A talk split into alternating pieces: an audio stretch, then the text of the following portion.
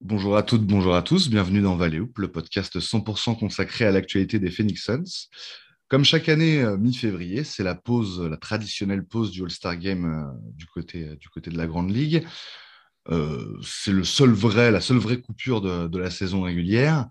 Euh, et nous ça, nous a, ça nous a donné envie dans Valeo bah, de faire un petit peu le bilan euh, de, la saison des, Suns au All-Star Break. Alors voilà, bilan forcément euh, extrêmement positif euh, vu, vu la position. On rappelle que, que Phoenix est, toujours largement en tête de l'NBA en termes de bilan avec plus de six victoires d'avance maintenant sur le, deuxième meilleur bilan qui est, celui des, Golden State Warriors. et donc pour parler de, de, bah, de tout ce qu'on a vu depuis le début de la saison sur les 50, 58 premiers matchs pour, pour Phoenix, euh, bien sûr, comme d'habitude, comme chaque semaine, j'ai avec moi euh, mon, mon, binôme dans Valley Hoop, Hicham. Comment ça va, Hicham? Yo yo hippie, bah ça va bien, tranquille. chaque semaine euh, avec la banane, avec ces Suns là qui nous régalent. Donc euh, ouais, tout va bien, tout va bien, tranquillou et content euh, de notre petite émission d'aujourd'hui. Je vais te laisser en parler. Mais voilà, tout va bien. Parce que c'est vrai qu'effectivement, ouais, euh, bah voilà, on, on, met des petits plats dans les grands pour ce genre d'émission euh, un peu bilan et on est, on est ravis euh, d'avoir une nouvelle fois le bonheur et le plaisir d'accueillir dans cette émission pour, pour débriefer tout ça avec nous. Bah voilà, le, on, le présente souvent comme ça, la, figure de proue de la communauté Suns France finalement, puisque c'est le, le, le, fan des Suns le plus, le plus célèbre. De, dans l'hexagone clairement et de toute façon voilà une, une pointure absolue en termes du en termes de NBA en France c'est bien sûr Alex de Trash Talk comment ça va Alex? Salut, salut, t'en as fait un peu trop, hein, Rodolphe. T'en as fait, en as fait bah, C'est le principe, c'est le principe. Moi, nous, quand on accueille des gens, on les met bien, voilà. On... un peu trop, avec la saison que font les Suns, honnêtement, euh, j'ai euh, tout, j'ai, c'est que du bonheur. Donc, euh, c'est vrai que là, être fan des Suns là depuis deux ans là, c'est plutôt cool. Mmh. Ce qui n'a pas toujours été le cas. Bah ouais, ça nous permet de, de, faire des podcasts, comme disait Hicham, avec la banane. Tu es là, tu arrives, tu vas parler des Suns. Les questions que tu te poses, c'est bon. Comment on fait pour avoir la bague maintenant? Tu vois, c'est les bonnes questions. Euh, c'est clair. C'est ça. Euh, tout de suite, ça place le niveau, le niveau de la discussion. Euh, comme tu dis, ouais. avec un grand sourire, c'est plutôt pas mal. Plutôt ouais. pas mal. Bah, très bien. Mais effectivement, Moi, je a... pensais qu'on allait parler d'Isaac Canaan, un petit peu là, qu'on avait parlé de Josh Alors, Jackson. Non, pas d'Isaac Canaan, pas de frère Maurice, pas d'Alex Lane, pas de choses comme pas ça. Pas de Dragan, toujours pas de Dragan Bender. Non, il faudrait, qu'on fasse, faudrait quand même qu'on fasse une émission spéciale. Ouais. sur ça, que sont-ils devenus? Il faudrait faire un que sont-ils devenus? Carrément. Excellente idée. Bon, mais pour l'instant, effectivement, pour aujourd'hui, on va, on va s'en tenir à, à, nos Suns de cette année qui fonctionnent vraiment bien. Euh, et on va oublier un peu ces, voilà, ces années noires. Mais effectivement, ouais, ça, ça pourrait être le thème d'une émission. d'une émission à venir dans Valley Hoop. Eh bien, écoutez, messieurs, si vous êtes prêts, je vous propose de, de démarrer sans plus attendre. Euh, après le petit générique, Valley Hoop, c'est parti. Back with the remix. These boys are my sons like Phoenix. My city. See the shots that I took. Wet like I'm booked. The Phoenix Suns select DeAndre Ayton. The sun came out. I went about to drop top.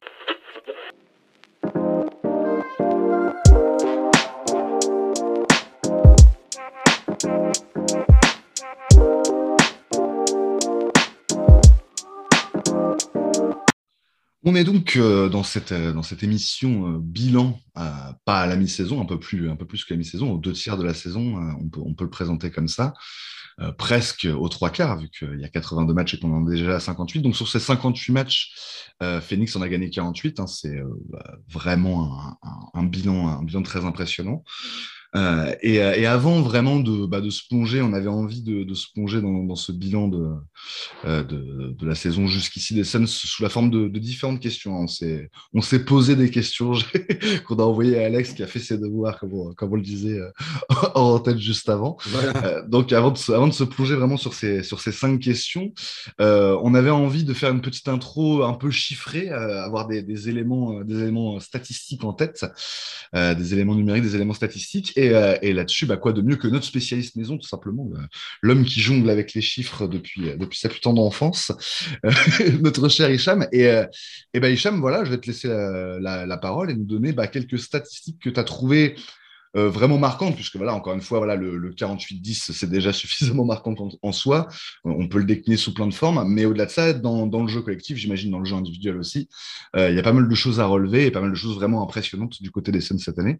Qu'est-ce que tu peux nous dire à ce, à ce sujet, Hicham? Ah, c'est clair qu'il y a plein, plein de choses intéressantes à dire cette année sur les Suns. Il y en a plein. Euh, quelques-unes qui ont retenu mon attention, bah, c'est des choses dont parlent pas mal euh, nos confrères américains là, dernièrement, que ce soit les, podcasts spécialisés, hein, Suns et les Solar Panels, etc., ou euh, les médias mainstream. le clutch, on peut commencer par ça. cette année, les Suns, ils sont juste complètement fous, complètement hors normes en termes de gestion de clutch. Alors, j'ai vu cette stat passer récemment. Je pense que Alex et toi, Rod, vous avez dû l'avoir passé aussi. Euh, la stat qui consiste en net rating dans les minutes de clutch passées cette saison. Les Suns, ils sont à plus 46 en net rating, c'est-à-dire la différence donc entre offensive et defensive rating sur euh, toutes les minutes euh, passées en deçà des cinq dernières minutes du match à 5 points ou moins. Donc, euh, chaque fois qu'il y a 5 points ou moins, toute la durée de temps, euh, toute la durée pendant laquelle euh, les deux équipes sont à 5 points ou moins, dans les 5 dernières minutes du match, sur l'ensemble de la saison jusqu'ici, donc les 58 matchs joués par les Suns, c'est en absolu, c'est plus 85 points pour les Suns. Donc, sur un ensemble de minutes qui est pas parmi les plus élevés de la ligue, c'est-à-dire que les Suns ont joué le 24e total de clutch minutes euh, cette saison. Donc, euh, c'est pas comme si les Suns avaient été l'équipe qui avait joué le plus de clutch minutes, ce qui est une bonne nouvelle. Ça veut dire que, euh, en majorité, les Suns dominent plutôt bien leur match, à plus de 5 points dans les dernières minutes. Mais donc, sur ces minutes clutch, un plus 46 en net rating qui les place très nettement au-dessus des Beatles, donc euh, du hit euh, des grandes années 2010 à 2014. Euh, donc là, en l'occurrence, je crois que c'est les saisons 2011 et, ou 2012 de Miami qui, qui rentrent dans ce classement. Il y a la grande année des Warriors, l'année 2016, il me semble, 2015-2016. Ces deux équipes sont à plus 34. Donc nous, on est à plus 46. Et euh, voilà, il y a euh, les Poules de la très grande époque aussi, 95-96. Et euh, je crois qu'il y a une des équipes des Spurs, si je ne dis pas de bêtises, dans ce top 5. Euh, je n'ai pas eu le temps de prendre de screenshot ou de regarder, mais il me semble bien que c'était une des grandes équipes des Spurs qui complète ce top 5.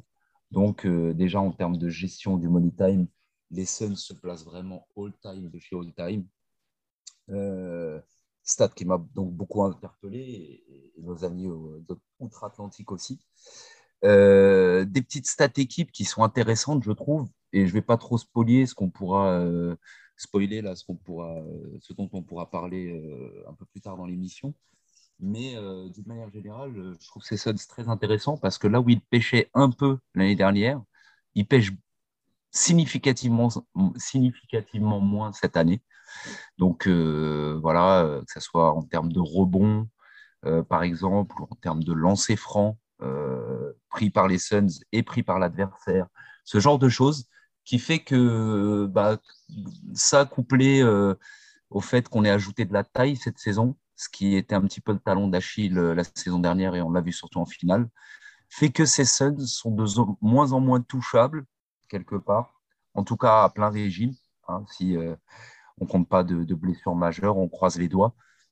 Euh, donc tout ça, je trouve que c'est des stats qui sont euh, euh, vraiment intéressantes. On a le meilleur net rating, bien sûr, cette saison.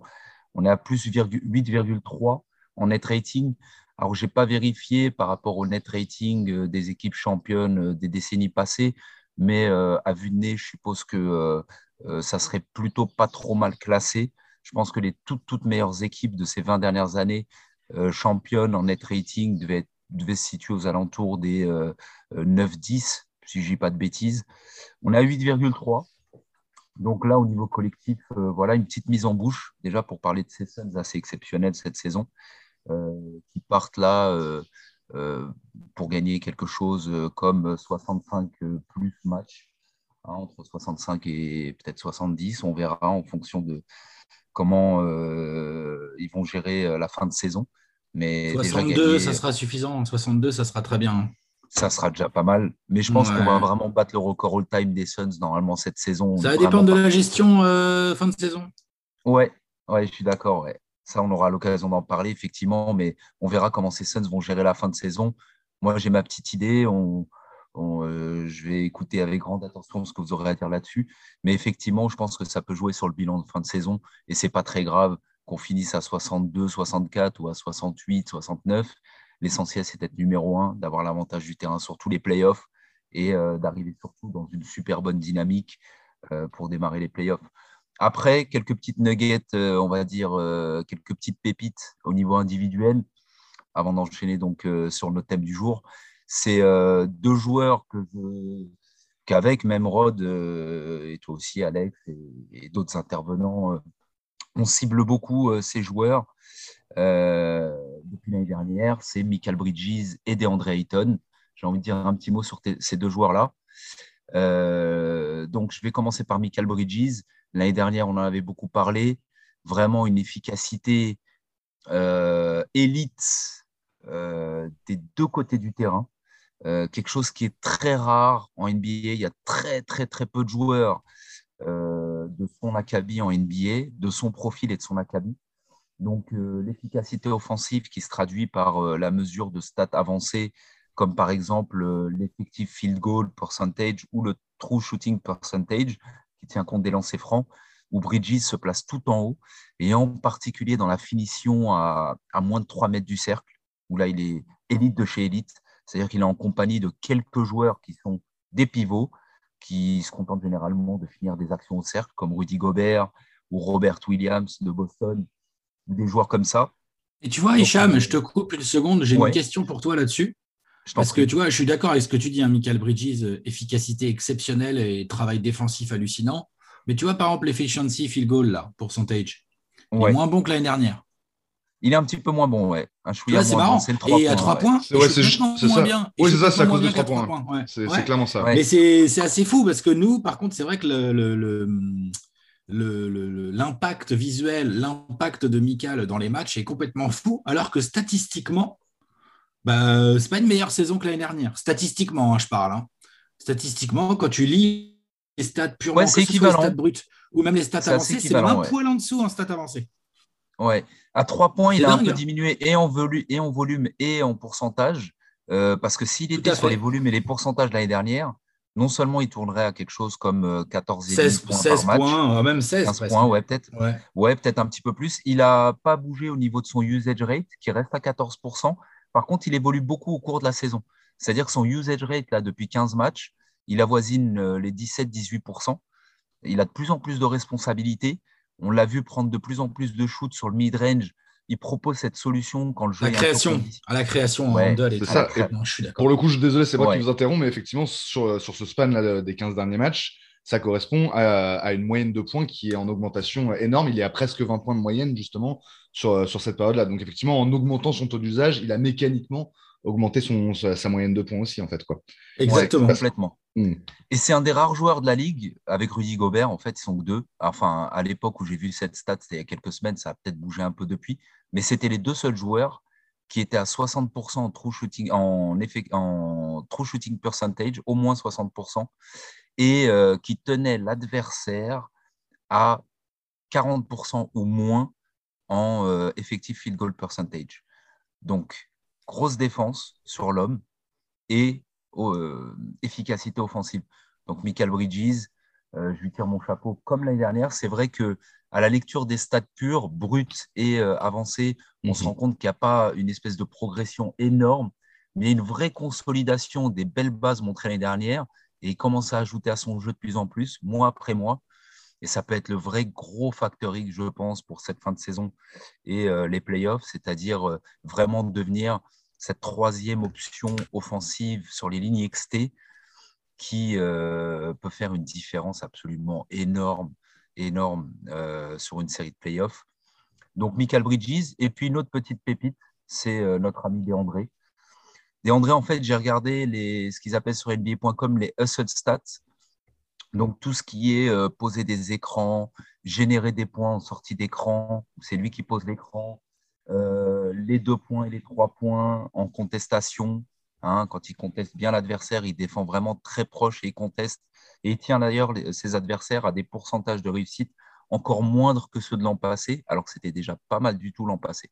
Et là, il, est, il fait partie maintenant de la catégorie élite, c'est-à-dire les cinq pivots qui euh, tiennent leurs adversaires au pourcentage de réussite les plus faibles.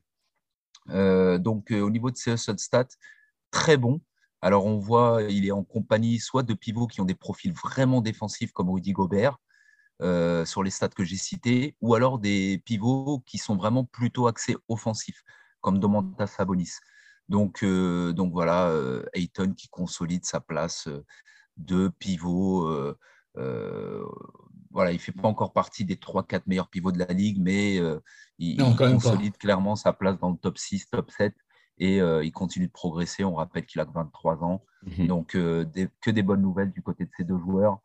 Et voilà, c'était vraiment euh, ce que je voulais signaler au niveau statistique, qu'on on a consolidé sur les bases l'année dernière et on a ajouté sur les quelques points où on pouvait être un peu déficient, on s'est significativement amélioré. Il reste des petites choses encore sur lesquelles il peut y avoir un peu de travail à faire. Chris Paul l'a dit lors de l'interview de fin de match, là, euh, après les Clippers, il me semble. Euh, il avait parlé de ça. Il a dit oui, il y a encore des choses sur lesquelles on peut progresser et on y travaille. Donc, euh, on a hâte de voir ça. Voilà.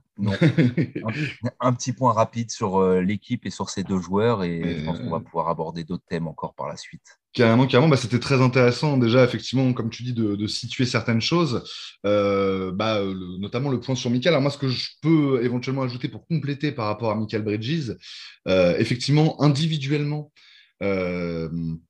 euh, et, comme, comme vous l'avez très bien dit, hein, sur, les, sur les stats brutes, sur les stats avancées, on n'est pas forcément en augmentation par rapport à l'année, on est même plutôt en régression. Par contre, c'est vraiment sur le, son importance dans le collectif. Euh, sur, laquelle, euh, sur laquelle il y a vraiment eu un. Il était déjà très important dernière et, et, même la saison précédente. Euh, voilà, ça, à partir du moment où il est devenu titulaire en fait, à Phoenix, il a eu un rôle de glue guy vraiment très important. Mais, mais cette année, il y a vraiment une dimension supplémentaire. Il fait partie des joueurs les plus, les plus impactants. Alors, la fameuse stat du plus-minus, hein, sur laquelle il est troisième cette saison derrière, derrière Curry et Paul, et sur, la, sur laquelle il est un, un plus-minus déjà supérieur maintenant à ce qu'il avait accumulé sur l'ensemble de la saison dernière. Euh, donc il y a vraiment ce côté-là où c'est le, presque le joueur le plus, le plus important du dispositif, presque, puisqu'on va y venir après. il y a quand même deux, deux All-Stars devant lui qui sont sacrément importants, mais c'est un joueur extrêmement important à la fois dans le côté glue guy, à la fois dans le côté leader de défense, mais il a aussi pris ce rôle cette année de plus en plus euh, d'être euh, d'être inclus dans des, dans des secondes units où ça va être le titulaire dans la seconde unit, comme peuvent l'être sur certaines séquences Booker ou Paul. Alors là, on a vu qu'avec la blessure de Payne, c'est quand même, la blessure de peine et celle de Chamet, c'est quand même plus compliqué euh, de ne pas avoir Paul ou Booker euh, sur le, sur, le, sur, le, sur le parquet. Mais on a eu des séquences, et notamment pendant notre, notre fameuse série de, de 18 victoires consécutives, euh, des séquences où Michael était vraiment le, le taulier, on va dire, avec Campaign et Landry Chamet. donc bien sûr, c'est pas lui qui a la balle en main sur ces séquences-là, forcément, systématiquement. Mais par contre, il est vraiment le leader de l'équipe dans, dans, ces séquences-là. Moi, je trouve que c'est quelque chose de nouveau par rapport à, par rapport à la saison précédente et qui, est, qui montre aussi un peu l'importance bah, croissante en fait saison après saison que prend que prend Michael Bridges dans le dans dispositif des Suns. Euh, alors on va on va effectivement commencer sur nos sur nos questions. Euh, c'est des questions assez larges hein, pour qu'on puisse un peu développer, aller un petit peu dans des points, peut-être statistiques parfois aussi, euh, des questions de ressenti aussi, bien sûr, ça va être, ça va être le propos. et la première question, messieurs, que j'ai envie de vous poser, alors forcément, je vais la poser à, notre invité Alex pour commencer, et ensuite Hicham nous donnera son sentiment aussi sur, sur la même question. C'est une question peut-être un petit peu euh, justement, bah, on, a les stats, on a l'impression visuelle, c'est un peu à la, lisière de, de, ces, de, ces, deux choses-là que la réponse doit être trouvée. Euh, mais manifestement, c'est le cas. En tout cas, les Suns sont meilleurs cette saison que la, semaine que la, saison dernière. Euh, le bilan, donc là, on, parle de 82% de victoire, quasiment sur, sur bah, un peu plus, même 80, quasiment 83% de victoire pour l'instant, donc après 58 matchs. C'est évidemment meilleur que l'année dernière où voilà, les pourcentages étaient déjà, le pourcentage de victoire était déjà globalement très, très, très élevé. Euh, et d'une manière générale, hein, voilà, on a des Suns qui euh, font encore plus forte impression, sont encore plus forts dans le clutch, tu l'as dit, Hicham, juste avant. Ma question, c'est en quoi les Suns cette saison sont-ils meilleurs que l'année dernière? Et donc, je, te laisse la parole, Alex, sur, ce, sur cette première question. Euh, bah, ouais, je vois plusieurs angles. Euh, a très bien décrit les angles statistiques. Euh, les, joueurs progressent. Les joueurs sont jeunes. Il ne faut pas oublier que c'est un groupe de jeunes, à part Chris Paul euh, et Crowder. Quoi. Il y a beaucoup de jeunes autour. Donc, jeunes avec talent. Je pense à Ayton, à Booker, à Michael Bridges, là, dont, dont vient de parler. Ils progressent. Donc, des fois, ça ne se voit pas parfaitement dans les stats, mais ça se voit dans le jeu. Bref, quoi qu'il arrive, ça tire forcément le groupe vers le haut. Un truc quand même qu'il ne faut pas euh, oublier, c'est que les Suns ont été très clutch offensivement. Chris Paul nous a envoyé des trucs absolument incroyables, euh, de la chirurgie euh, en fin de match. Booker aussi a, fait des trucs très très sales dans des fins de match. Mais moi, cette année, ce qui m'impressionne le plus, c'est le niveau défensif des Suns. Euh, Hicham, tu l'as effleuré tout à l'heure, tu as parlé un peu de rebond, tout ça, mais le niveau défensif, je veux dire, l'année dernière, les Suns, ils avaient déjà une top 5 attaque. Cette année, ils ont toujours une top 5 attaque et ils ont maintenant une top 3 ou 4 défense. Je parle de defensive rating. Pourquoi? Alors, à l'heure actuelle, ouais, effectivement, pour donner, euh, pardon Alex, juste pour Ouais, donner vas-y. les chiffres exacts actuels. À On est l'heure actuelle, combienième, là? on est troisième offensive rating et troisième defensive rating pour l'instant. Bah voilà, tu vois, voilà. Bon. Euh, L'année dernière, on était, on était euh, ouais, 4 Alors, les- si tu veux, j'ai les genre, chiffres. euh, top 10, on était top 10 en défense, Ouais, on j'ai était les- 9 je crois. Alors, j'ai les chiffres pour NBA.com. Sur l'ensemble de la Ouais. saison 2020-2021, on est septième en attaque et sixième en défense. Donc, tu vois, un petit peu en dessous. Et All-Star. Break, donc euh, au même moment de la saison, au All-Star Break l'année dernière, on était huitième en attaque et troisième en défense. Alors, ce qu'il faut se souvenir, effectivement, la, la saison dernière, c'est qu'on avait commencé très fort en défense et que petit à petit, au fil de la saison, on s'était un petit peu. euh, euh, bah, pas relâché, mais il y avait eu moins de, moins de pression Non, euh, sur la défense. c'est même pas de la relâche, Ouais. Rodolphe, c'est l'effectif. Ouais. Là, la grosse différence, Mhm. c'est que euh, le travail de, de James Jones euh, à l'intersaison, travail pertinent, intelligent, adapté à ce dont les Suns avaient besoin, paye à fond là cette saison. C'est-à-dire que euh, on a des role players euh, qui sont absolument incroyables et notamment notre front de courte cette année. Notre front de courte, il a l'air, de rien comme ça. Il n'y a pas forcément de nom tellement ronflant. Mais on a un front de courte de taré. C'est-à-dire que quand tu titularises Michael Bridges, Jay Crowder et DeAndre Ayton, c'est complémentaire, c'est fort, c'est athlétique, ça s'est shooté, ça défend de ouf et tout. Mais à la différence de l'année dernière, bon, Dario hein, s'étant blessé en playoff et tout, il fallait faire quelque chose. Je trouve que Cam Johnson, même si son début de saison a été un peu poussif, on a toujours une belle présence défensive dans le front de courte quand il joue, que ce soit 3 ou 4. Et là, les ajouts euh, de Bismack Biombo et surtout de Javal Magui donnent une profondeur en fait à ce front de courte. À mon avis, ils ne doivent pas y être pour rien pour la progression euh, rebond. Et ça donne euh, une profondeur à ce front de courte qui est absolument incroyable, notamment au poste 5 où on avait vu que bon, bah, l'année dernière, fallait faire quelque chose. Et comme nous avons un bac courte avec deux All-Stars titulaires, bah, en fait, on se retrouve avec un équilibre qui est très compliqué à jouer pour, euh, l'adversaire, surtout qu'en plus, euh, Booker s'est mis à, quand même à défendre de manière, on va qualifier ça de honorable. Quoi, hein. Euh, Je veux dire, c'est pas du tout une passoire Booker comme certains autres arrières euh, très forts offensivement. Euh, Chris Paul est un joueur vicieux, très bon sur les lignes de passe, euh, capable de se positionner avec toute son expérience et tout. Du coup, le 5 majeur défend très très bien, mais le banc aussi, en fait. Euh, en fait, les Suns, ça défend très très bien pendant 48 minutes. Et c'est aussi ça qui nous permet, qui donne l'occasion à Chris Paul d'être clutch, c'est qu'en fait, il n'y a pas de match ou quasiment pas de match cette année où les Suns n'ont pas une chance de gagner dans le quatrième quart. Il n'y en a pas. Parce que même quand on attaque mal ou que les shoots ne rentrent pas, ce qui arrive au basket, hein, tu restes tout le temps dans le match grâce à ta défense. Donc pour moi, c'est ça le progrès numéro un. Et ça me fait trop plaisir de voir ça parce que c'est comme ça que tu gagnes des putains de titres. Donc euh, il faut, à un moment donné, euh, il y a des matchs où Booker rentre pas ses tirs et Michael Bridges, ça va pas. Et Jay Crowder, Mm. il envoie que de la brique. Et Chris Paul, il est bien défendu. Et ben ces matchs-là, on est capable de rester dedans grâce à notre impact défensif. On n'a pas peur quand Javal McGee rentre en jeu, on n'a pas peur quand Cam Johnson rentre en jeu, et ainsi de suite, et ainsi de suite, et ainsi de suite. Et là, euh, bon, c'est vrai que Cam Payne, c'est clairement peut-être pas la saison dont on rêvait de sa part, mais en fait, ça bricole. Là, voilà, Elfrid Payton, Aaron Holiday, euh, c'est de la bricole, hein Mhm. mais c'est de la bricole dans le cadre d'un collectif qui a vachement progressé, qui est très équilibré. et qui, euh, et qui à mon sens, euh, est vraiment sur la bonne voie. Donc ça, c'était le point jeu stat. Et après, je vous lance sur un autre point qui, moi, à mon avis, est très important. C'est, je pense que les Suns aussi sont en progression et continuent à dominer par rapport à la saison dernière. Il y a un truc qui les aide énormément, c'est euh, l'inattention médiatique qu'il y a sur eux. J'ai bien dit le mot inattention. Mhm. Les Suns sont en train de faire une saison de taré. Ils sont en train de dominer comme pas souvent les équipes, elles dominent en fait.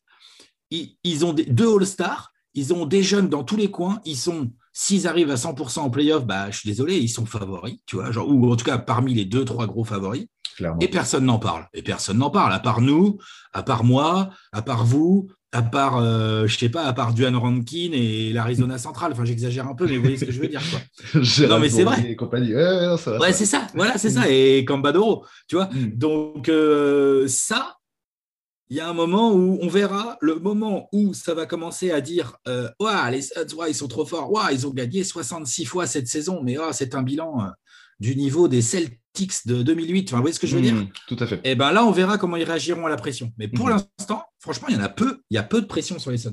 C'est vrai. Ça, c'est un avantage.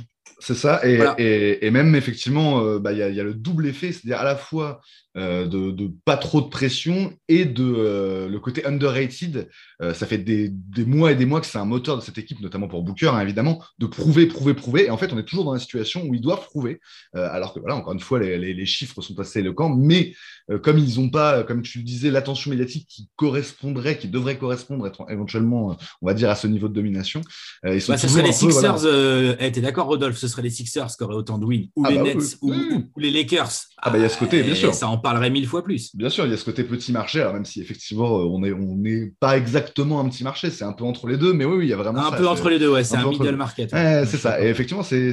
Non, t'as raison, c'est complètement vrai. Alors, avant de te donner la parole, Hicham, sur le, sur le même thème, euh, juste un petit point pour vraiment corroborer ce que tu disais sur la défense, Alex. Euh, ce que ce que j'ai pas donné là dans, le, dans, les, dans les chiffres que je donnais sur le defensive rating, c'est les valeurs. Euh, et effectivement, si l'année dernière, on était au, au moment du All-Star Break troisième, et cette année, on est troisième, en fait, euh, on prend en moyenne, euh, l'année dernière, donc, c'était 108.2, et cette année, c'est 105.4, donc on prend en moyenne 3 points de moins euh, pour 100 possessions.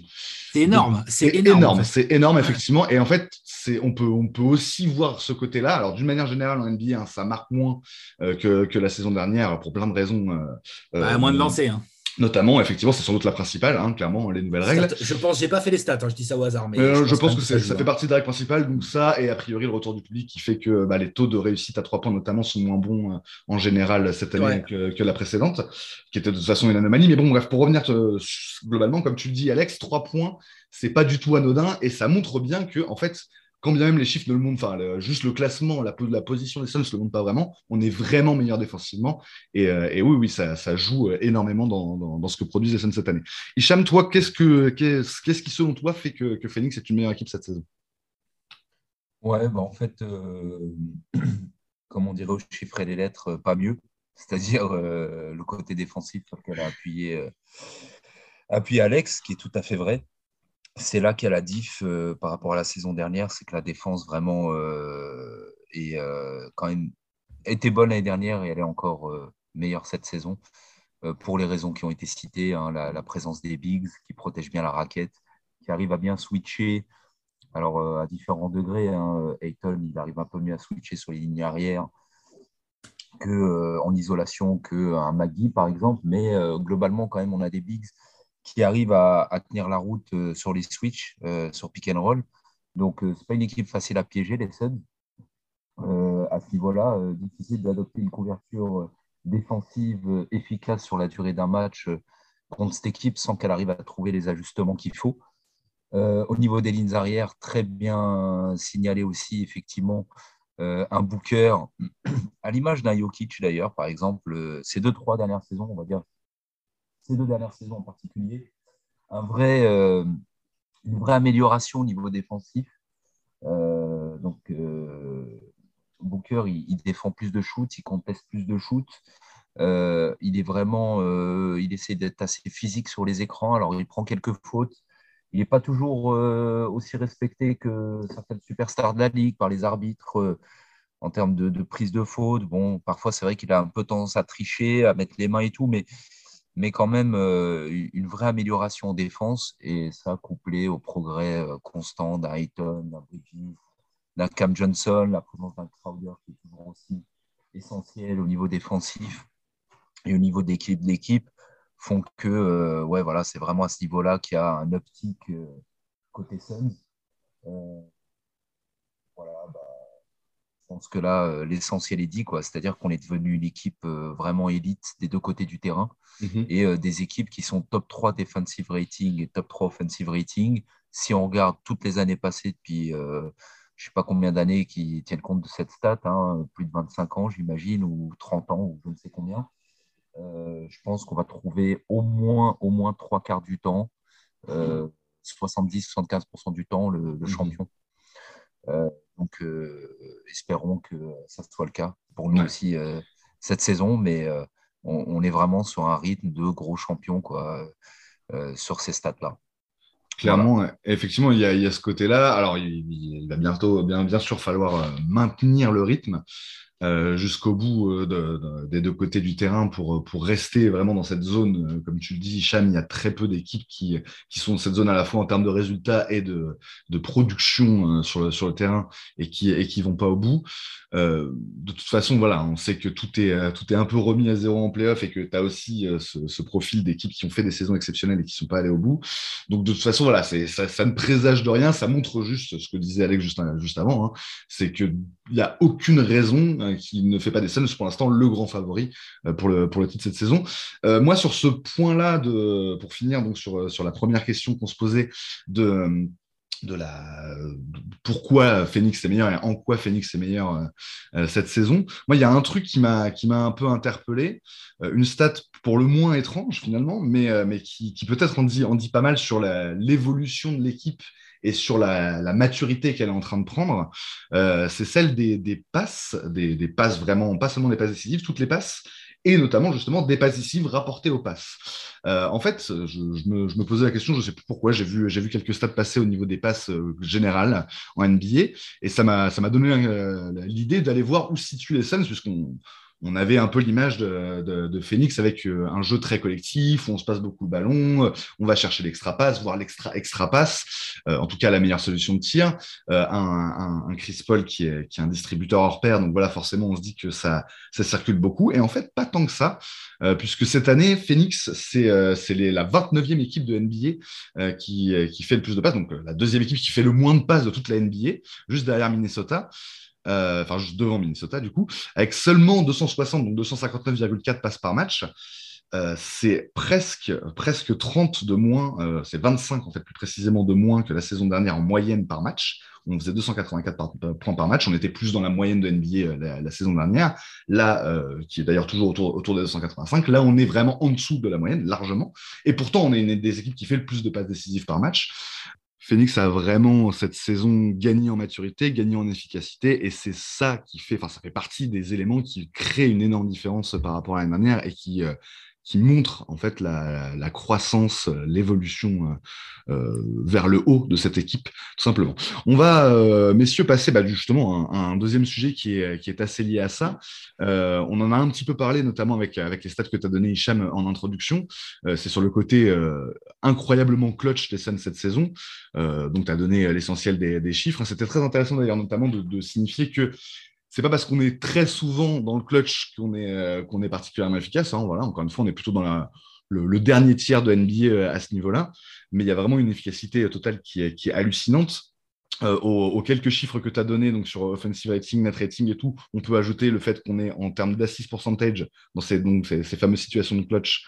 on a le deuxième meilleur de NBA on a le troisième meilleur pourcentage de rebond dans cette, fameuse situation de clutch. Donc en fait, dans tous les domaines, euh, en attaque comme en défense, au shoot, à la création, euh, au, au, hustle, puisque le rebond c'est éventuellement, enfin c'est essentiellement une salle de hustle, on est vraiment au-dessus de la mêlée dans cette zone-là. Donc c'est vraiment c'est pas seulement qu'on est en récite, c'est il y a un élan dans ces, minutes-là de Phoenix qui est, qui est impressionnant. Et du coup, je vous pose la question, messieurs, en commençant par toi, Alex. Euh, bah, tout simplement, qu'est-ce qui fait, pourquoi, mais pourquoi les Suns sont-ils aussi forts dans le clutch, quoi, tout simplement? Euh, plusieurs points à ça. déjà, il y a un premier point euh, très très évident, c'est Chris Paul. Ouais, qui s'appelle Chris et qui, qui... Ouais, qui finit par Paul. par. Euh, même si Devin et Booker, dans un registre complètement différent, c'est c'est pas mal non plus, mais c'est vrai que Chris Paul, c'est vraiment de la masterclass sur masterclass. Il y a très peu de pertes de balles dans le clutch, beaucoup de bons choix. Il met ses petits mid-range, il fait marquer ou Ayton, ou Bridges, ou Booker parce qu'il les met dans de très bonnes positions. Donc il y a vraiment euh, un côté euh, masterisation, un côté maîtrise incroyable euh, des dernières minutes d'un match de la part de Chris Paul sur le plan offensif, où il monte la balle, il met tout en place. De temps en temps, quand il sent qu'il y a des mismatchs, il va laisser Mikal ou Devin Booker jouer l'ISO. Enfin, voyez, il y a vraiment une, comment dire, une maîtrise intellectuelle, j'appellerais ça, vraiment le cerveau de Chris Paul. Le cerveau de Chris Paul fait gagner plein de matchs aux Suns. C'est absolument indéniable. Ensuite, il y a un deuxième point qui est collectif, qui s'appelle la discipline. Je vais dire, c'est un truc de ouf. Il faut regarder les Suns jouer en fin de match. Chris Paul est chirurgical, mais Jay Crowder fait pas d'erreur. DeAndre Ayton est placé là où il faut. Quand c'est pas Ayton, c'est Maggie, parce qu'Ayton, il a quand même raté quelques matchs. Booker, il sort de sa boîte, euh, genre comme un petit diable là, au moment où il faut. Michael Bridges, il se met sur le meilleur extérieur adverse. Il y a une discipline collective qui est aussi le fruit du travail de Monty Williams. À un moment Mhm. donné, il va falloir aussi citer son nom, Clairement. euh, parce que son travail est absolument hallucinant. Euh, Il y a une maîtrise collective euh, en termes de discipline qui est complètement hallucinante du côté des Suns cette saison. C'est-à-dire que tu regardes toutes les autres équipes jouer, euh, il y, a, il y a- des- coups de moins bien et tout. Là, le body language des Suns, il est toujours bon, même quand ils sont menés de 10, 12 à 4 minutes, que ça commence à puer. Non, non, non, non, non. Tu sens que les mecs sortent du temps mort, rentrent sur le terrain, ils savent ce qu'ils ont à faire, ils savent comment ils vont gagner le match, ils savent comment en fait, et ils l'appliquent. L'exécution, la discipline est complètement hallucinante. Et le troisième point, bah, qui va dans la continuité de ça, bah, c'est la confiance. C'est-à-dire que tu as une équipe qui est déjà allée en finale NBA l'année dernière avec. Il y a eu des modifications d'effectifs, mais enfin, le noyau, il est quand même là. C'est souvent ce noyau qui finit les matchs d'ailleurs. Euh, et euh, la confiance, quoi. La confiance, quoi. C'est-à-dire que Chris Paul, euh, il a lâche à Jay Crowder dans le corner. Et Jay Crowder, il sait qu'il prend son tir. Et Devin Booker, quand il est en ISO, il va jouer le gars en ISO. Il va lui mettre ce qu'il faut lui mettre pour le battre.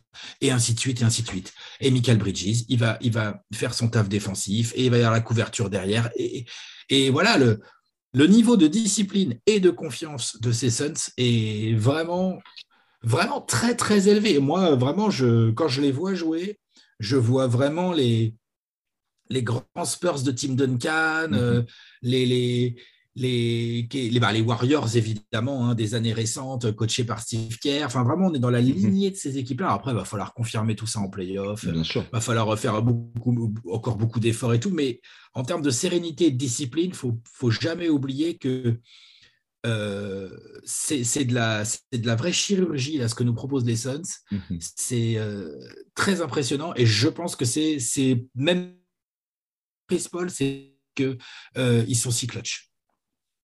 Ouais, non, il y a vraiment euh, bah, tout, tout ce que tu as dit, je, je- voilà, on ne peut, on peut qu'être d'accord. Le dernier point, moi, me, me semble vraiment euh, déterminant dans le côté, effectivement, euh, il y a parfois ce qui arrive, et on le voit souvent, notamment en NBA, hein, mais même en basket d'une manière générale, euh, les fins de match serrées, c'est vraiment, c'est le moment où les genoux claquent, c'est le moment où c'est un peu compliqué, où voilà, parfois on se cache, parfois euh, tout simplement, voilà, on prend pas, on prend pas la bonne décision parce qu'on est, on est, on est sous l'effet de la, de la pression et du doute, tout simplement, c'est-à-dire voilà, de penser à ce qui se passe si on rate. Et effectivement, on a vraiment cette impression-là cette saison qu'il n'y a jamais aucun doute dans ces fins de match des Suns. Euh, parfois, ça peut leur jouer des tours. Moi, je pense au match, euh, un des rares matchs perdus dans, dans le clutch time contre, euh, contre, contre les Grizzlies et cette fameuse dernière Ouais. action de Jamorant, quoi, où tu te dis, bah, il la joue presque un peu trop tranquille, genre t'inquiète, on maîtrise, alors que voilà. Mais, mais finalement, c'est un, un contre-exemple sur tant d'exemples où en fait, c'est écœurant pour l'équipe adverse en fait d'avoir une, une telle, comme tu dis, de une telle sérénité, une telle froideur dans l'exécution, euh, alors que c'est le moment où justement tu dois commencer à paniquer un peu. C'est l'inverse, c'est le moment où Phoenix arrête de faire n'importe quoi et se, et se vraiment se met un espèce de espèce de, ouais, de mindset comme on dit, euh, qui, qui est assez, assez intouchable. Alors euh, vraiment euh, presque littéralement, hein, parce qu'il y a le, fameux exemple, c'était le, dernier match contre les Clippers, donc euh, l'avant-dernier match là avant le All-Star break, une anecdote qui, qui est sortie où, où, Devin Booker a pris la parole dans un temps mort à 4 minutes 55 de la fin, de, la, de fin du match en disant bah, vous savez où on est maintenant, vous avez vu l'horloge, maintenant c'est parti quoi. Et c'est ce qui s'est passé dans la foulée, hein, voilà, avec une nouvelle masterclass des, Suns dans, dans le Money Time. Et c'est assez bluffant de voir qu'il continue à le faire match après match. Euh, je m'interrogeais moi en début de saison sur le fait de, on était déjà vraiment bien bien parti sur ces bases-là, et sur le fait est-ce que c'est pas, est-ce qu'on notre succès repose pas trop sur ça, mais en fait là au point où on en est, c'est plus c'est plus du hasard, c'est vraiment une vraie maîtrise, et, euh, et, ça va être très intéressant à suivre. Toi, qu'est-ce que tu penses de cette question, Hicham? Pourquoi est-ce qu'on est aussi fort? Pourquoi est-ce que les Suns sont aussi forts dans le clutch cette saison? Ouais, toutes les raisons qui ont été évoquées, c'est clair, sont des bonnes raisons. Le gain de maturité, le développement des joueurs, la vie euh, dans cette équipe, euh, le vécu collectif, tout ça fait que ça a ajouté euh, dans la maîtrise, effectivement, quatrième quart-temps. Bon, ce qui est fait par les Suns cette saison est tout bonnement exceptionnel, all-time, on peut le dire. ce qui aide, je pense beaucoup, c'est effectivement voilà, Chris Paul qui maîtrise un super lieutenant dans le clutch qui est Devin Booker, qui peut prendre des shoots difficiles quand il y a besoin voilà, d'une création euh, euh, dans les cinq dernières secondes de, la possession. Euh, voilà, des finisseurs comme Bridges ou Ayton qui vraiment shootent des, pourcentages très élevés plus ils se rapprochent du cercle. le fait, j'ajouterais l'attaque en fait en, isolation où Paul et Booker et euh, maintenant euh, un petit peu Bridges aussi euh, sur des volumes moindres est, est exceptionnel. c'est vraiment des joueurs qui sont capables d'attaquer n'importe quel type d'adversaire en un contre un, que ce soit leur match-up direct ou des bigs hein, sur des switches. Et ils le font très bien. On le voit, Chris Paul avec son, son snake pick and roll là son, son, son, voilà, son passage d'écran où il tournicote euh, autour de l'écran et puis il prend le big à part pour lui mettre un, un jump shoot euh, à 4 mètres du cercle qu'on pourrait penser difficile pour n'importe quel autre joueur, mais pour lui, ça semble être euh, du pain béni. Un lay-up, comme dit Kevin Ray. ouais, c'est un lay-up. Le, type, il, est, il, doit, il doit en mettre, j'ai pas vérifié, mais j'imagine plus de 50% et même dans le clutch, plus de 50%. Donc, euh, c'est juste, euh, on sait que c'est un des meilleurs joueurs mid-range euh, de l'histoire de la Ligue, Chris Paul. Et là, il le prouve encore. Il a des niveaux qui sont certainement, j'imagine, au moins équivalents, voire supérieurs à ce qu'il pouvait produire déjà l'année dernière à ce niveau-là. voilà, tout ça couplé fait que c'est difficile. Les Suns, en fait, c'est difficile d'avoir un plan de jeu contre eux parce qu'ils peuvent attaquer euh, de différentes manières, différentes zones du terrain, que ce soit près du cercle, au mid-range, à trois points, des sorties, des kick-outs sur les, les corner ou des Cam Johnson, des Michael Bridges, voire euh, David Booker euh, sur le coin. Bon, sont vraiment très bons. il y a tellement de, paramètres qui rentrent en compte, mais il y a une maîtrise de tous ces paramètres. Et puis défensivement, les Suns, arrivent à tenir leurs adversaires mhm. toute la durée du match et en particulier dans le clutch à des pourcentages très faibles, que ce soit à 2 points ou à 3 points. Euh, donc voilà, une, maîtrise un petit peu de tous les compartiments du jeu. Et euh, et euh, il y a même un problème de riche, c'est-à-dire que tu as un Cam Johnson qui est, qui est, excellent depuis une trentaine de matchs, il est vraiment très bon depuis le mois de décembre. Et, et est-ce que tu sors Crowder et tu joues Cam Johnson ou est-ce que euh, tu laisses Jay Crowder qui est aussi très bon. Euh, bon, moins de volume offensif, euh, moins d'efficacité en attaque que Cam Johnson, mais très bon en défense. Ouais, voilà. quel choix tu fais C'est un choix de riche. Quoi.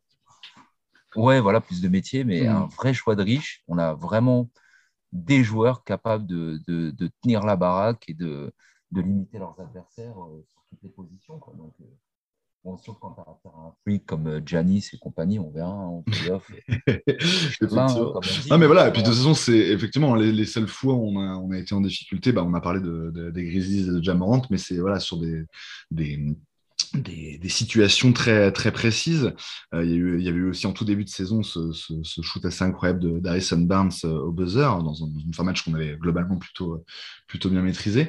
Euh, tout ça pour dire donc que bah, c'est vrai que les éléments que vous avez donnés, moi ça me fait penser encore à un autre, un autre élément. Alors bon, on verra, mais ce qui est peut-être pour le coup euh, plutôt prometteur en vue des playoffs, euh, bah, ce qu'on avait déjà pu voir l'année dernière. C'est-à-dire que euh, l'ajustement en cours de match fonctionne bien. C'est vraiment ce que tu as dit, Hicham, juste là. Il y a le côté, bah, en début de, on, a, souvent vu ça hein, cette saison avec les Suns. Pendant toute la première mi-temps, bah, l'équipe adverse arrive à peu près à attaquer, trouve, des, trouve des moyens, utilise des systèmes bien, bien pensés, on va dire, pour, pour profiter un petit peu des failles du dispositif des Suns. Et puis en fait, tout se ferme progressivement euh, au cours de la deuxième mi-temps, et notamment dans le quatrième, bien sûr, euh, parce que les Suns ont compris, euh, les Suns global, hein, le staff, bien sûr, joue un énorme rôle là-dessus, mais ont compris comment, comment faisait l'adversaire et, et, savent comment les jouer. Et ça, c'est quasiment du 100%, effectivement, à part, à part déjà récemment, là. Mais sinon, effectivement, c'est quasiment du 100%. C'est-à-dire que quand, comme disait Alex tout à l'heure, quand on se retrouve dans la situation 2, bah, en fait, euh, Phoenix va trouver les moyens et va trouver les solutions. Effectivement, ça passe souvent euh, par le côté défensif et on peut se dire que c'est quelque chose qui peut être euh, a priori transposable d'autant plus sur une série de playoffs. C'est-à-dire que plus tu joues l'adversaire et au fil de la série, tu, vas, tu vas comprendre comment il fonctionne. très bien, messieurs, on va passer à la, à la, question suivante. Alors, comme pour l'instant, on est très bah, j'allais dire dithyrambique, très dithyrambique, c'est, c'est, un oxymore, mais on est vraiment, euh, on est vraiment, euh, non, c'est pas un oxymore, c'est un pléonasme, pardon, je m'embrouille. Tout ça pour dire que voilà, on est euh, forcément très laudatif depuis le début, élogieux sur les Suns, mais que bah, tout n'est pas rose forcément. ma question suivante, donc, et je vais te la poser à toi, Alex, pour, pour commencer, c'est quel est le point faible selon toi des Suns cette saison? Dis donc. Tu sais que c'est pas évident cette saison, ça fait plaisir, on la prend avec le sourire cette question. Hein. C'est clair, c'est fou. Euh, je dirais probablement l'agressivité vers le cercle. Probablement, je dirais ça, qui est un point qui peut jouer des tours en attaque en playoff. Quand les matchs vont se resserrer, on sait que aller chercher les lancers, aller au contact sous le cercle euh, est, un, est quelque chose qui peut te débloquer ton jeu plutôt que de bon, on va miser sur la défense, hein, côté zone, ça c'est sûr, et on va miser sur la qualité de shoot à mid-range et la capacité euh, de joueurs comme Chris Paul principalement, mais aussi Booker ou Mikal à se créer leurs tirs ou à créer des tirs pour les autres. Euh, mais cette année, Phoenix fait vraiment partie des équipes qui prend le moins de lancers de la ligue. Et je pense que c'est quelque chose qui peut leur jouer des tours, même si je pense aussi que ça a à voir avec le fait que l'effectif tienne assez bien d'un point de vue physique et d'un point de vue infirmerie, tu as moins de contacts, moins de trucs et tout. On est quand même sûr de, même si c'est un lay-up pour Chris Paul, il faut quand même qu'il le mette son mid-range à 5 mètres. Booker prend pas toujours les shoots les plus faciles de la Terre. Mikal, il y a pas mal de, de, runners, de, de shoots de corner tree ou des choses comme ça.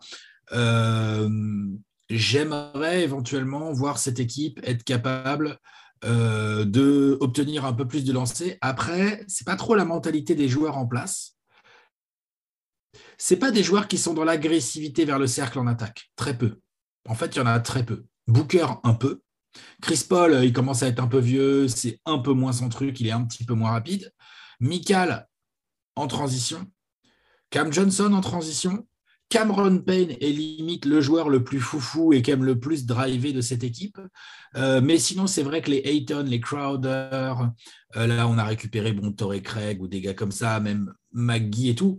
Euh, finalement, sont pas forcément. On n'est pas sur une équipe très agressive vers le cercle par rapport à, je sais pas moi, Memphis dont vous parliez tout à l'heure, par exemple, ou, euh, ou à, euh, je sais pas, aux Sixers, en Joel Embiid, euh, bah, évidemment, un joueur qui est indéfendable, donc forcément, tu finis par faire faute, les Bucks avec Yanis, vous voyez ce genre d'équipe? Bien sûr, et puis il y a même un truc, je, t'interromps vite fait, mais effectivement, il y a même un truc avec ces joueurs-là et ces équipes-là, ça fait vraiment partie de leur force, c'est leur jeu est tourné autour de ça. Embiid, on sait ah, qu'il est là-dedans, mais il y va tout le temps, en fait, du coup, il y va tout le temps, quoi. il y a vraiment ça. Par exemple, euh, on ne met pas si souvent que ça les équipes en foul trouble, alors qu'on a plein de bons tireurs de lancer, euh, hmm. tout, ce genre de petites choses. Moi, je pense hmm. que c'est dans l'agressivité et dans ce qui se passe sur la ligne de lancer pour les Suns qu'il y a éventuellement un point faible à trouver. Voilà. Ah, ok, très intéressant. Euh, et, j'ajouterais que c'est presque, presque paradoxal finalement. Enfin, ça, pour le coup, c'est pas, c'est pas nouveau. Hein. L'année dernière déjà, on est, on était, on faisait partie des équipes qui tiraient le moins de lancers en NBA. Euh, avec ce paradoxe de euh, on est une des équipes qui marque le plus dans la raquette en fait. Donc effectivement, comme on est très efficace, euh, notamment Ayton et Bridges au, cercle, en plus avec McGee cette année, ça s'est encore amélioré dans ce domaine-là, on va dire. Euh, on, on, est productif, on va dire, près du cercle dans, dans cette zone-là, mais c'est pas forcément, euh, euh, comme tu dis, c'est pas forcément un résultat d'agressivité et de. Non, on va pas au bout, c'est des, des, petits hooks, c'est des runners. C'est des petits hooks ou effectivement les lobes. Des... Ouais, non, Exactement. Ouais, c'est super, hein, c'est génial, hein, mais, mais on va moins, ah, comme, comme on va moins dis... au bout à la faute. Comme tu dis, effectivement, dans la perspective des playoffs, où c'est toujours quelque chose de très déterminant, la capacité à aller sur la ligne, c'est effectivement un point faible qu'il va falloir, falloir surveiller. Euh, toi, Hicham, sur cette question, quel est, selon toi le, point faible des Suns euh, cette saison? Euh, celui qui a été cité, c'est vrai. Bon, c'est les, deux, les deux côtés de la, de la médaille, c'est-à-dire que effectivement le fait de moins aller au cercle et de plus privilégier du mid-range qui peut être à double tranchant si les ne pas, ça peut arriver. Mais euh, ça peut effectivement éviter certains risques de blessure, surtout pour un joueur comme Paul, qui est plus trop capable d'aller finir au cercle. Puis ça peut être dangereux pour lui. Euh, ça, c'est vrai. Moi, je pointerais, et puis il y a aussi effectivement les lancers francs, bon, euh, que ce soit du côté des arbitres ou du côté de la provocation cercle, il y a peut-être quelque chose à faire pour essayer de gratter quelques lancers francs qui pourraient aider c'est vrai, surtout peut-être avec euh, des joueurs comme euh, Ayton ou, euh, ou éventuellement nos ailiers, hein, Michael ou Cam Johnson, s'ils arrivent à, obtenir quelques fautes au cercle hein, sur des cuts. Moi, je pointerais du doigt le, le 3 points où on est loin d'être élite. Hein, cette saison, en pourcentage, on est pas mal. Il me semble qu'on est dans le top 10 de la ligue. Si je pas de bêtises, il faudrait que j'aille vérifier. Mais je c'est ça, c'est ça. On est, dans le top 10. on est huitième, ouais. Huitième en, en pourcentage. 8. Ouais, huitième, donc c'est pas mal. Par contre, en volume. 27e euh, en volume. Pas, je crois, voilà. On n'est vraiment pas terrible, terrible en volume. Alors, euh, ça peut être un souci parce que euh, quand on a affaire à des équipes, euh, on l'a vu dernièrement avec Atlanta, c'est la seule défaite qu'on a subie, je crois, sur les combien de matchs là passés. 8 derniers matchs, je crois. Ouais, 18 derniers matchs, c'est la seule défaite. Ouais, et c'est l'équipe qui nous a bombardé à 3 points, qui a tout mis dedans. Bah, ça arrive un soir comme ça, une équipe euh, qui met tout dedans à 3 points, et toi, tu peux pas te suivre ce rythme-là à 3 points, ou beaucoup plus sporadiquement, beaucoup plus rarement. Bah, ça peut générer une défaite comme celle-là. Après, on pourrait dire que sur une série de playoffs, bah, c'est au meilleur des 7 matchs, donc euh, bon courage à l'équipe qui voudra avoir la réussite d'Atlanta ce soir-là euh, sur une série de 7 matchs. Mais voilà, le 3 points, je dirais, ciblerais vraiment euh, plutôt le, le 3 points, où comme l'année dernière, il y a encore euh, quelque chose à faire. Et, et c'est assez bizarre dans le sens où euh, on, sent quand même qu'il y a des shooters. Hein, les ailiers, les arrières, normalement, sont assez capables à ce niveau-là. Mais cette saison, à part Cam Johnson, il n'y en a aucun qui sort du lot. Il y avait Book qui sortait du lot pendant quelques, quelques mois en début de saison, et puis là, qui est rentré dans le rang. Il tourne plus autour des 30-33% euh, depuis le début de l'année que euh, ses standards de début de saison. Pareil pour Michael Bridges, qui a un pourcentage à 3 points qui a nettement baissé ces deux derniers mois. Donc, euh, à part Cam Johnson, voilà, il y a, y, a, y a, un déficit du côté des autres joueurs, alors qu'il y a quand même shooter. Donc voilà, j'espère que ça va s'améliorer, ça, et, et, faire des Suns vraiment tout bonnement injouable, quoi, injouable, parce qu'il y aura, il y aura tous les, les three levels, comme ils disent, mm -hmm. hein, le 3 points, le mid-range, et puis le cercle avec des Andre Ayton, avec les cuts de Michael Bridges, mm -hmm. avec quand même toujours les pénétrations de Booker. Il y a, il y a, on n'est pas trop mauvais à ce niveau-là. Euh... Et puis Cam, Cam est bon aussi, Cam Johnson est bon aussi dans ce domaine-là. Ouais. C'est vraiment lui, il est vraiment dans la triple menace là cette saison. C'est assez intéressant, même si bon, le, ouais. le mi-distance c'est pas encore trop son truc, mais ça va venir progressivement. Mais c'est vrai que oui, comme tu dis, c'est un peu dans, dans, cette triple menace. Le truc qui nous manque pour l'instant, c'est un peu le 3 points. On n'est pas suffisamment menaçant, on va dire, peut-être. On est loin d'être ouf, quoi. C'est mmh, ça. Tout. Mmh. On est loin d'être ouf à 3 points. Quoi. Ok, ok. Euh, voilà. bah, moi, ouais, pour compléter ce que, ce que vous dites, je pense que les, les, deux points que vous citez sont a priori les deux, les deux défauts les plus marquants, euh, les plus marquants des Suns. Euh, moi, je, je, je, je, pointerai un autre qui est finalement assez lié à ce que disait Alex précédemment. Euh, c'est de l'autre côté du terrain, par contre, c'est la, la, protection d'arceau où on reste euh, bah, assez. Euh, là, pour le coup, c'est peut-être plus une question de taille de l'effectif, hein, mais on, on, reste toujours un petit peu en difficulté sur ces fameuses séquences où, soit par switch, soit, différent, enfin, soit par différents, pour différentes raisons, en tout cas, Ayton est sorti de, du poste bas, et enfin voilà, de, du, poste de rebond, on va dire, d'une manière générale, même de, protection, de protection vraiment de l'arceau, et où on n'a toujours pas vraiment trouvé la solution. On a vu que c'est le genre de, système défensif sur lequel on est, on est parfois pris en défaut, on va dire, l'espèce de deuxième rideau quand, quand Titan est sorti de la raquette en défense. Euh, et, ça se voit en fait euh, aussi au niveau, au niveau des blocs, hein, tout simplement sur, sur, le début de la enfin sur l'ensemble de la saison pour l'instant. On est 20, on a 25e équipe euh, en termes de, de, blocs par match, enfin de, de contre par match pour parler français. donc c'est vraiment pas, vraiment pas ouf. et, et ça, va avec ce, fait que bah, finalement notre défense au cercle est parfois un peu dégarnie. Euh, en général, on arrive à générer euh, des, pertes de balles ou des tirs un peu compliqués euh, au périmètre ou, un peu plus loin dans la construction. Mais sur cette, donnée-là précise, en fait, quand l'adversaire arrive jusqu'à notre raquette, effectivement, notamment en ayant éloigné le big, on est, souvent en difficulté, même si on a vu, notamment quand Jalen Smith était encore là, qu'il y avait, y avait du potentiel dans l'équipe, mais même avec McGee, par exemple, avec Biombo qui, fait pas mal du taf, il y a quand même du potentiel en termes de, en termes de protection de cercle. Euh, très bien, messieurs, on va passer, euh, si, euh, si, vous le voulez bien, à la question suivante. et pour changer un petit peu, cette fois-ci, c'est Hicham qui va avoir l'honneur de, de, commencer sur, cette, sur ce point-là. Question très, question très simple, Hicham, et question finalement que, que se se sont posés un peu et choix cornélien, hein, encore une fois, choix dilemme de riche, comme on disait avant. Mais qui est le vrai MVP des Suns cette saison? Est-ce que c'est Chris, euh, Chris, Paul, Chris Booker ou Devin Paul? C'est Chris Booker. Voilà, ou Devin Paul, c'est toi qui vois. Et donc, entre Paul et Booker, à ton avis, qui est vraiment le MVP cette saison? C'est compliqué, c'est une vraie question compliquée. Bah, quel est ton avis là-dessus? Ouais, bah, mon avis là-dessus, et je pense que je ne vais pas me faire que des amis, même sur ce pod, mais euh, pour moi, c'est Chris Paul. C'est Chris Paul le MVP euh, pour le moment de la saison des Suns. C'est lui que j'estime être le meilleur joueur d'équipe, le plus impactant, le plus important, euh, parce qu'il rend tous les autres meilleurs pour le leadership, le côté efficacité offensive, défensive. Euh, c'est pas une liability en défense. Il, est plus aussi dingue qu'avant. C'est normal. Il a 36 ans, il va sur ses 37. C'est c'est pas le perdreau de l'année, euh, Chris Paul, mais il reste quand même honorable en défense. Alors quand il y a des mismatchs, il est déjà moins bien qu'il y a quelques années encore, mais mais voilà, globalement, quand même, il est plutôt, euh, euh, on va dire, defensive neutral, hein, neutral, euh, neutre en défense, neutre positif, on va dire. Mais en attaque, par contre, quelle maestria. Quelle maestria. Donc, je pense qu'il fait une saison très comparable à la première saison MVP de Nash au niveau offensif. De toute façon, en termes de stats bruts, et de stats avancées, même s'il est moins bon à trois points forcément que le Nash de l'époque, hein, on s'en rappelle. Mais voilà, euh, un 15 points, presque 11 passes décisives de moyenne par match, 4-5 rebonds, euh, euh, parmi les 4-5 meilleurs intercepteurs de la ligue, un leadership hors norme, hein, comme il y en a très très peu en NBA. Je veux dire, on peut me parler de LeBron James et d'autres joueurs comme ça autant qu'on veut. Moi, je pense qu'au niveau de la science du jeu et de la capacité à véhiculer un message positif, j'insiste sur l'adjectif positif là quand je parle de LeBron, mais voilà, un message positif à ses coéquipiers, euh, pour vraiment euh, tirer le meilleur parti de, leur potentiel. On fait difficilement mieux Chris Paul. Et, euh, et parce que D-Book n'est pas aussi efficace que je le souhaiterais, surtout au niveau de la ligne à trois points. Mhm.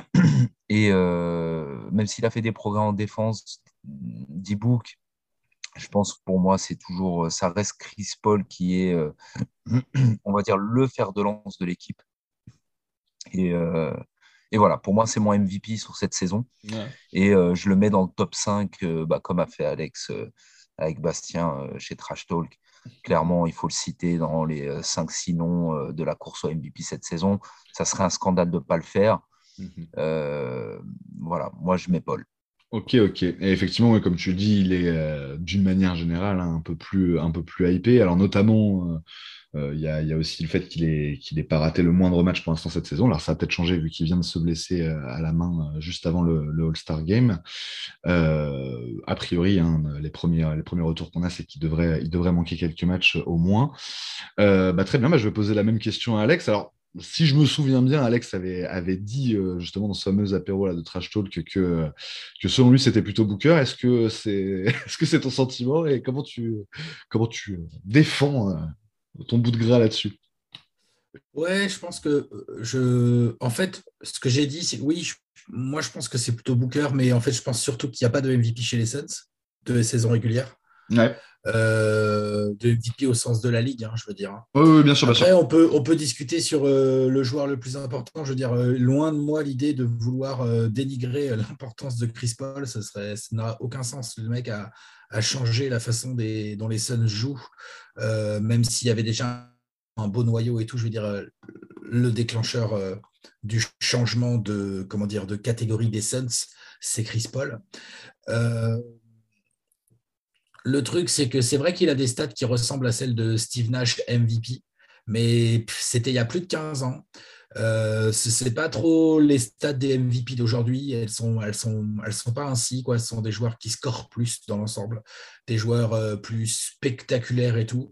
Le truc, c'est que comme les Suns vont, euh, s'ils font pas les imbéciles, avoir euh, probablement le meilleur bilan de la ligue, on va voir si les votants donnent plutôt les voix à Chris Paul ou plutôt les voix à Booker. Je pense que les votants vont plus se pencher vers Chris Paul.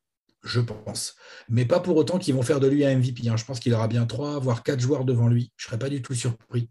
Même s'il est incroyable euh, en termes de valuable dans une équipe qui est partie pour avoir le meilleur bilan de la ligue. Et après, moi, euh, pourquoi je mets Booker? Parce que c'est quand même lui le plus grand talent, en fait, euh, de cette équipe des Suns. C'est, je veux dire, Chris Paul, c'est un maestro collectif. Et Booker, moi, je trouve que c'est le meilleur joueur, en fait.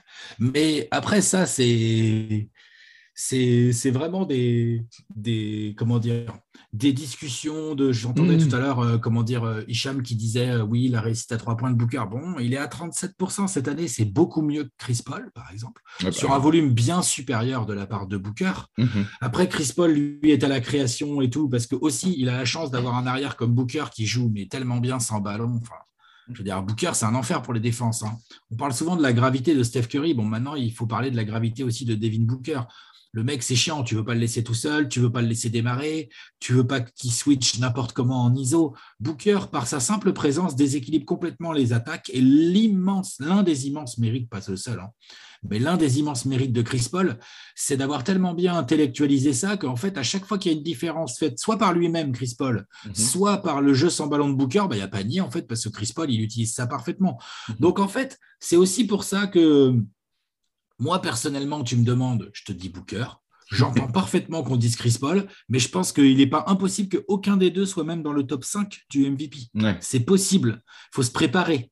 Ouais. Mais en fait, ça ne sera pas très grave, surtout si Chris Paul est un peu blessé là et Mhm. qui rate quelques matchs sur la fin de saison, par exemple, ça peut complètement, euh, euh, comment dire, euh, enlever, ne pas être là en fin de saison dans la tête des votants. On sait que ça te fait perdre plein de votes, ça, par Mhm. exemple, tu vois. Même si c'est parfois pas forcément très pertinent, mais Non, non, mais tu, souvent un résultat, quoi. Ouais, tout Ouais. à fait. Bah, L'année dernière, par exemple, Embiid avait complètement perdu toute chance de, Voilà. de, de, de- de MVP parce qu'il avait manqué une quinzaine de matchs. euh, euh, ouais, c'était quasiment, à la même- ouais, c'était quasiment à la même période, effectivement, juste après le All-Star Break.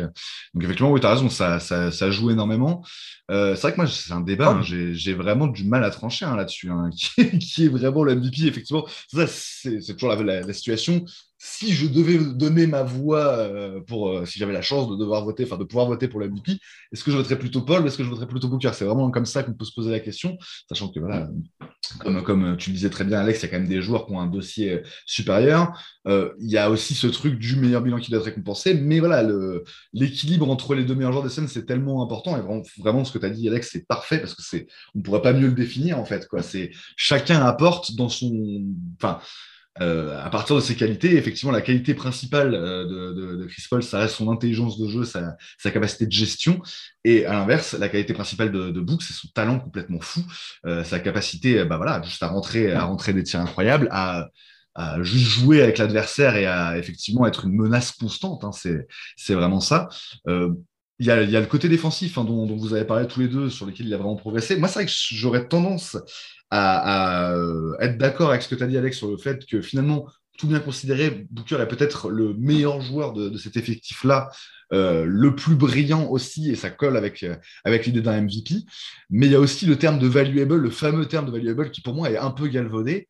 Et j'ai l'impression, et en fait, c'est un peu cruel parce qu'on on va, peut-être le voir là dans les, dans, les semaines prochaines euh, et ça, ça va nous faire mal. Mais j'ai l'impression que Chris Paul est trop important en fait dans tout le dispositif général, un peu plus que Booker, vu que quand Booker n'a pas été là, alors on a été un peu moins bon, c'est vrai, mais on a quand même été toujours très bon. Et j'ai l'impression que l'absence de Booker est plus facile à compenser que celle de Paul. On ça joue pas à grand chose, c'est deux joueurs exceptionnels. Donc encore une fois, c'est voilà, on parle vraiment de. Donc quand Paul est pas là, euh, il faut faire jouer Cameron Payne. Bon là, il est, on verra. Plus, il est blessé. Voilà, Elfried, Elfried, Payton ou Aaron Holiday. Et donc euh, tu as un gap de qualité absolument immense. Mhm. Là où finalement, euh, quand Booker est pas là, tu perds énormément en qualité.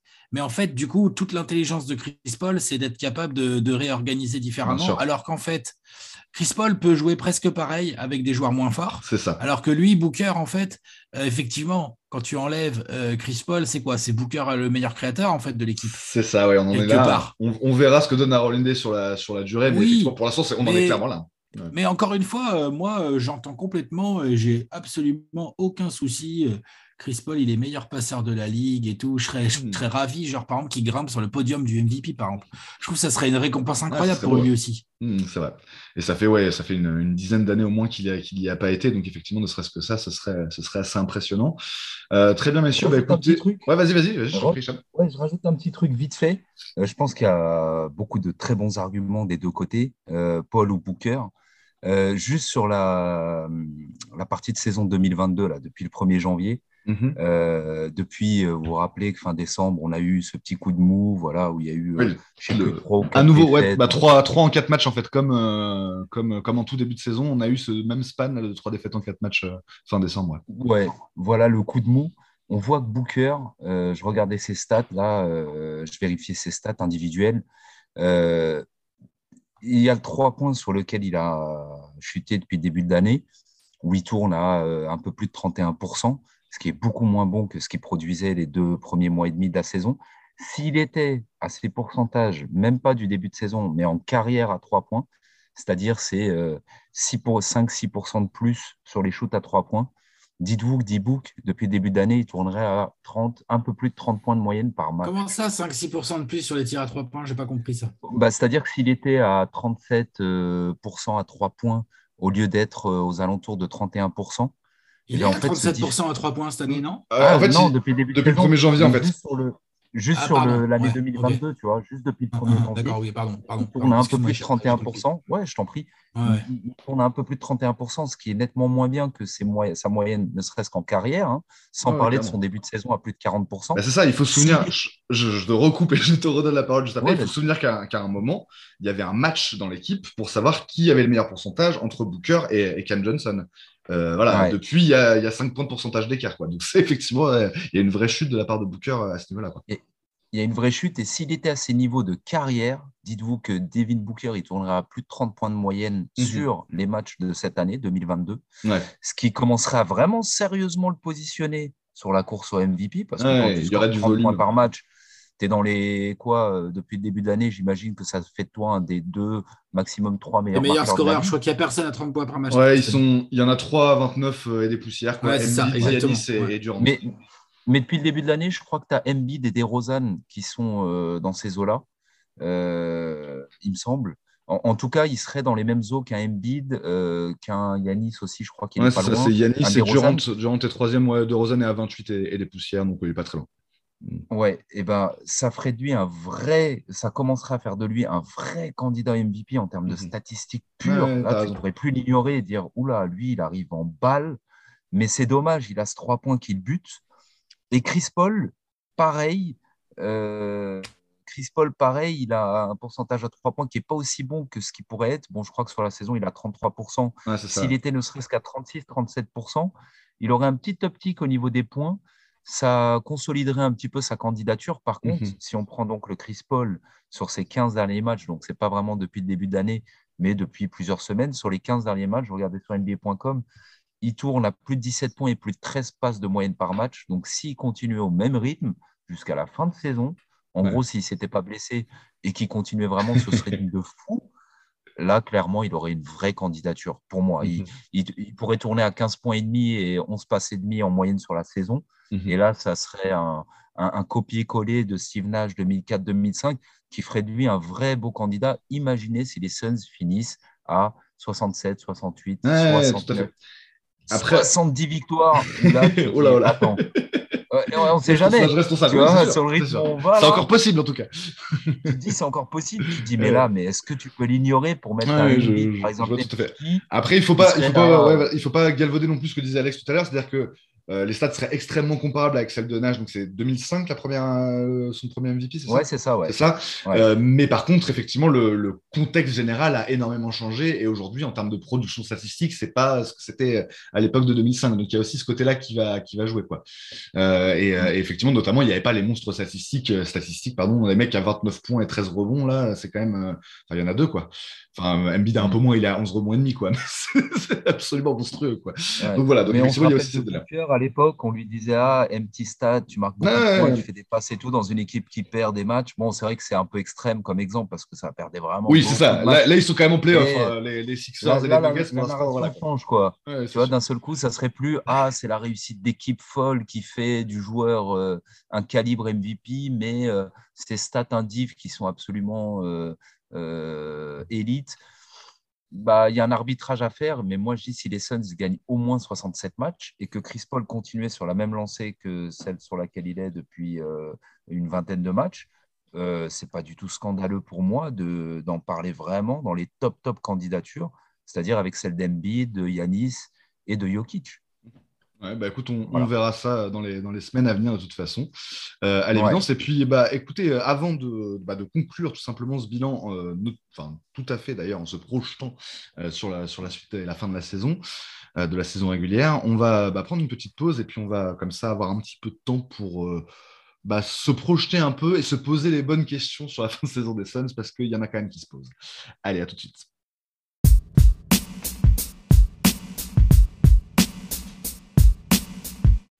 On est de retour dans Valéo pour la, fin de cette émission euh, bilan euh, au All-Star Break. C'était vraiment ce qu'on voulait faire. Donc, on, l'a dit, euh, la saison est déjà bien avancée. Il reste 24 matchs au Suns. Il restera 24 matchs après, la, après le All-Star Break. Et maintenant, en fait, euh, c'est quasiment acté maintenant que, Phoenix euh, ira en playoff et même recevra au premier tour des playoffs. On, est, on en est déjà là. Enfin, pour l'instant, le seul, la seule chose qui est mathématiquement actée, c'est la participation play-in. Mais bon, on peut rais- raisonnablement penser que, les Suns vont, euh, finir dans le, haut de la conférence Ouest vu, euh, comment c'est parti. Et, ben, je vais un peu planter le décor parce qu'en fait, ma dernière question, hein, je vais, déjà l'introduire, mais l'idée, c'est de savoir, on va se poser la question, messieurs, comment aborder cette fin de saison et ce que doivent faire les Suns, quelle doit être la bonne gestion sur les semaines à venir, en prévision des playoffs, évidemment? Euh, on l'a dit déjà dans cette émission, et euh, voilà, le- finalement, la cicatrice, je sais pas, je sais pas c'est pour vous, messieurs, mais le match contre les Bucks, qui, qui était assez récemment, là, a ravivé des souvenirs. La cicatrice n'est pas encore tout à fait refermée. Et, euh, et ça va être vraiment, euh, c'est le grand objectif. hein. Il n'y a, absolument pas, pas d'autres mots et il n'y a pas d'autre manière de voir les choses. Le grand objectif des Suns, c'est d'aller chercher le titre cette année. Euh, presque l'unique objectif de, Phoenix. Et donc, la, question globale qui se pose, c'est est-ce que, euh, est-ce que Phoenix va devoir gérer sur, sur cette fin de saison en prévision des playoffs?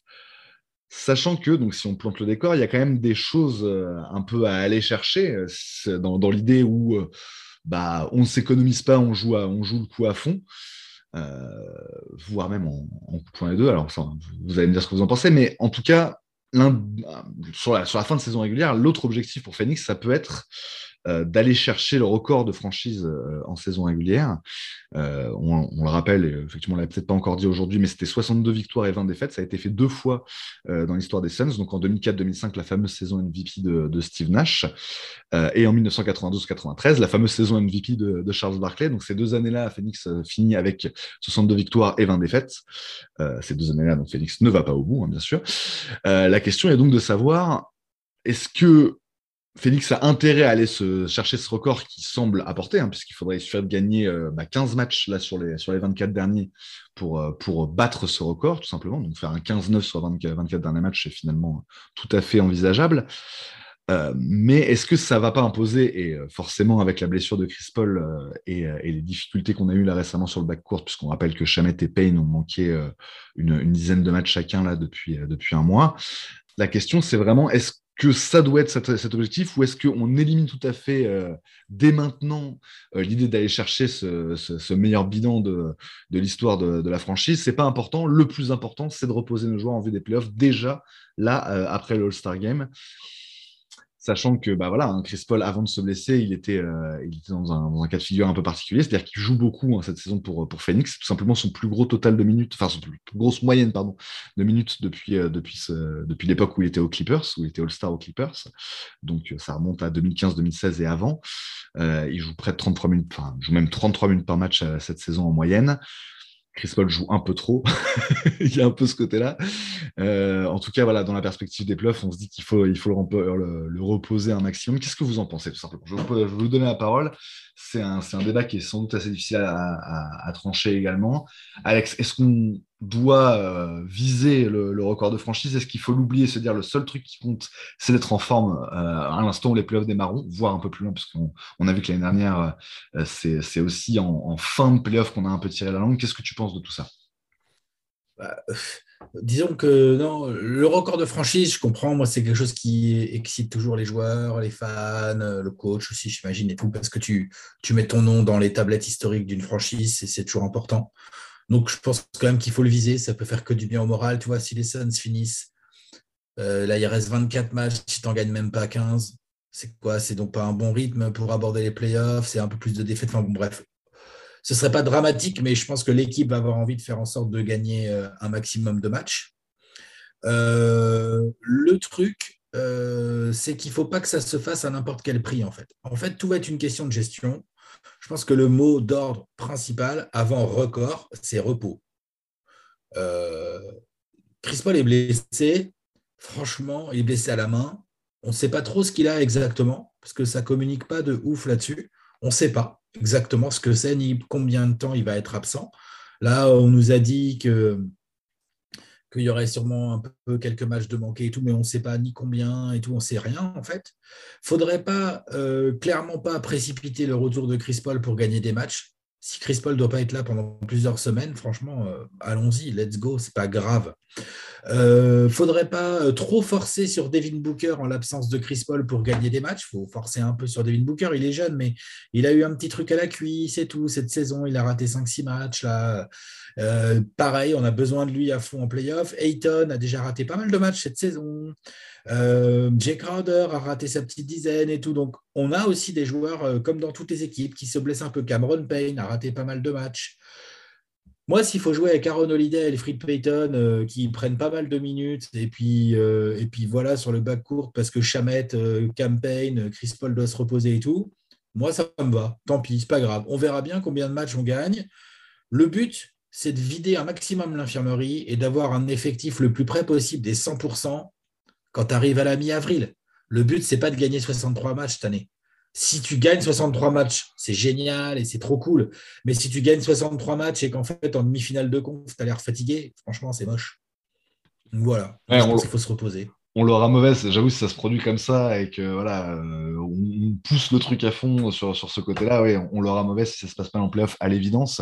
Euh, bah, un, petit, un petit élément que tu as apporté là, Alex, euh, sur, sur cette intervention, euh, parmi, parmi tout ce que tu as dit et qui, euh, qui vient ajouter un peu de l'eau au moulin, c'est qu'on a l'impression que bah, c'était déjà le cas. Hein, on en avait parlé un peu, les moves de l'intersaison avaient été faits dans l'optique de soulager euh, vraiment spécifiquement les joueurs les plus importants de l'effectif euh, que sont, que sont Paul, Booker et, et, Ayton, en leur trouvant vraiment des doublures attitrées, on va dire, qui, étaient capables de, bah, de, de, les, les, suppléer sur les minutes. Alors on voit qu'effectivement sur l'ensemble de la saison, c'est pas, pas si simple que ça, notamment en raison, en raison des différentes absences, mais euh, là, ce qu'a fait, euh, James Jones et ce qu'a fait le front office de manière générale sur la fin de la trade deadline, donc on, on, le rappelle, deux arrivées, celle de Tory Craig le retour de Torrey Craig contre, contre Jalen Smith et, et l'arrivée d'Aaron Holiday contre bah, des, des, cash considerations, comme, comme ils disent, donc contre, contre pas de joueurs, mais ça a fait du coup que Abdelnader a été, a été coupé,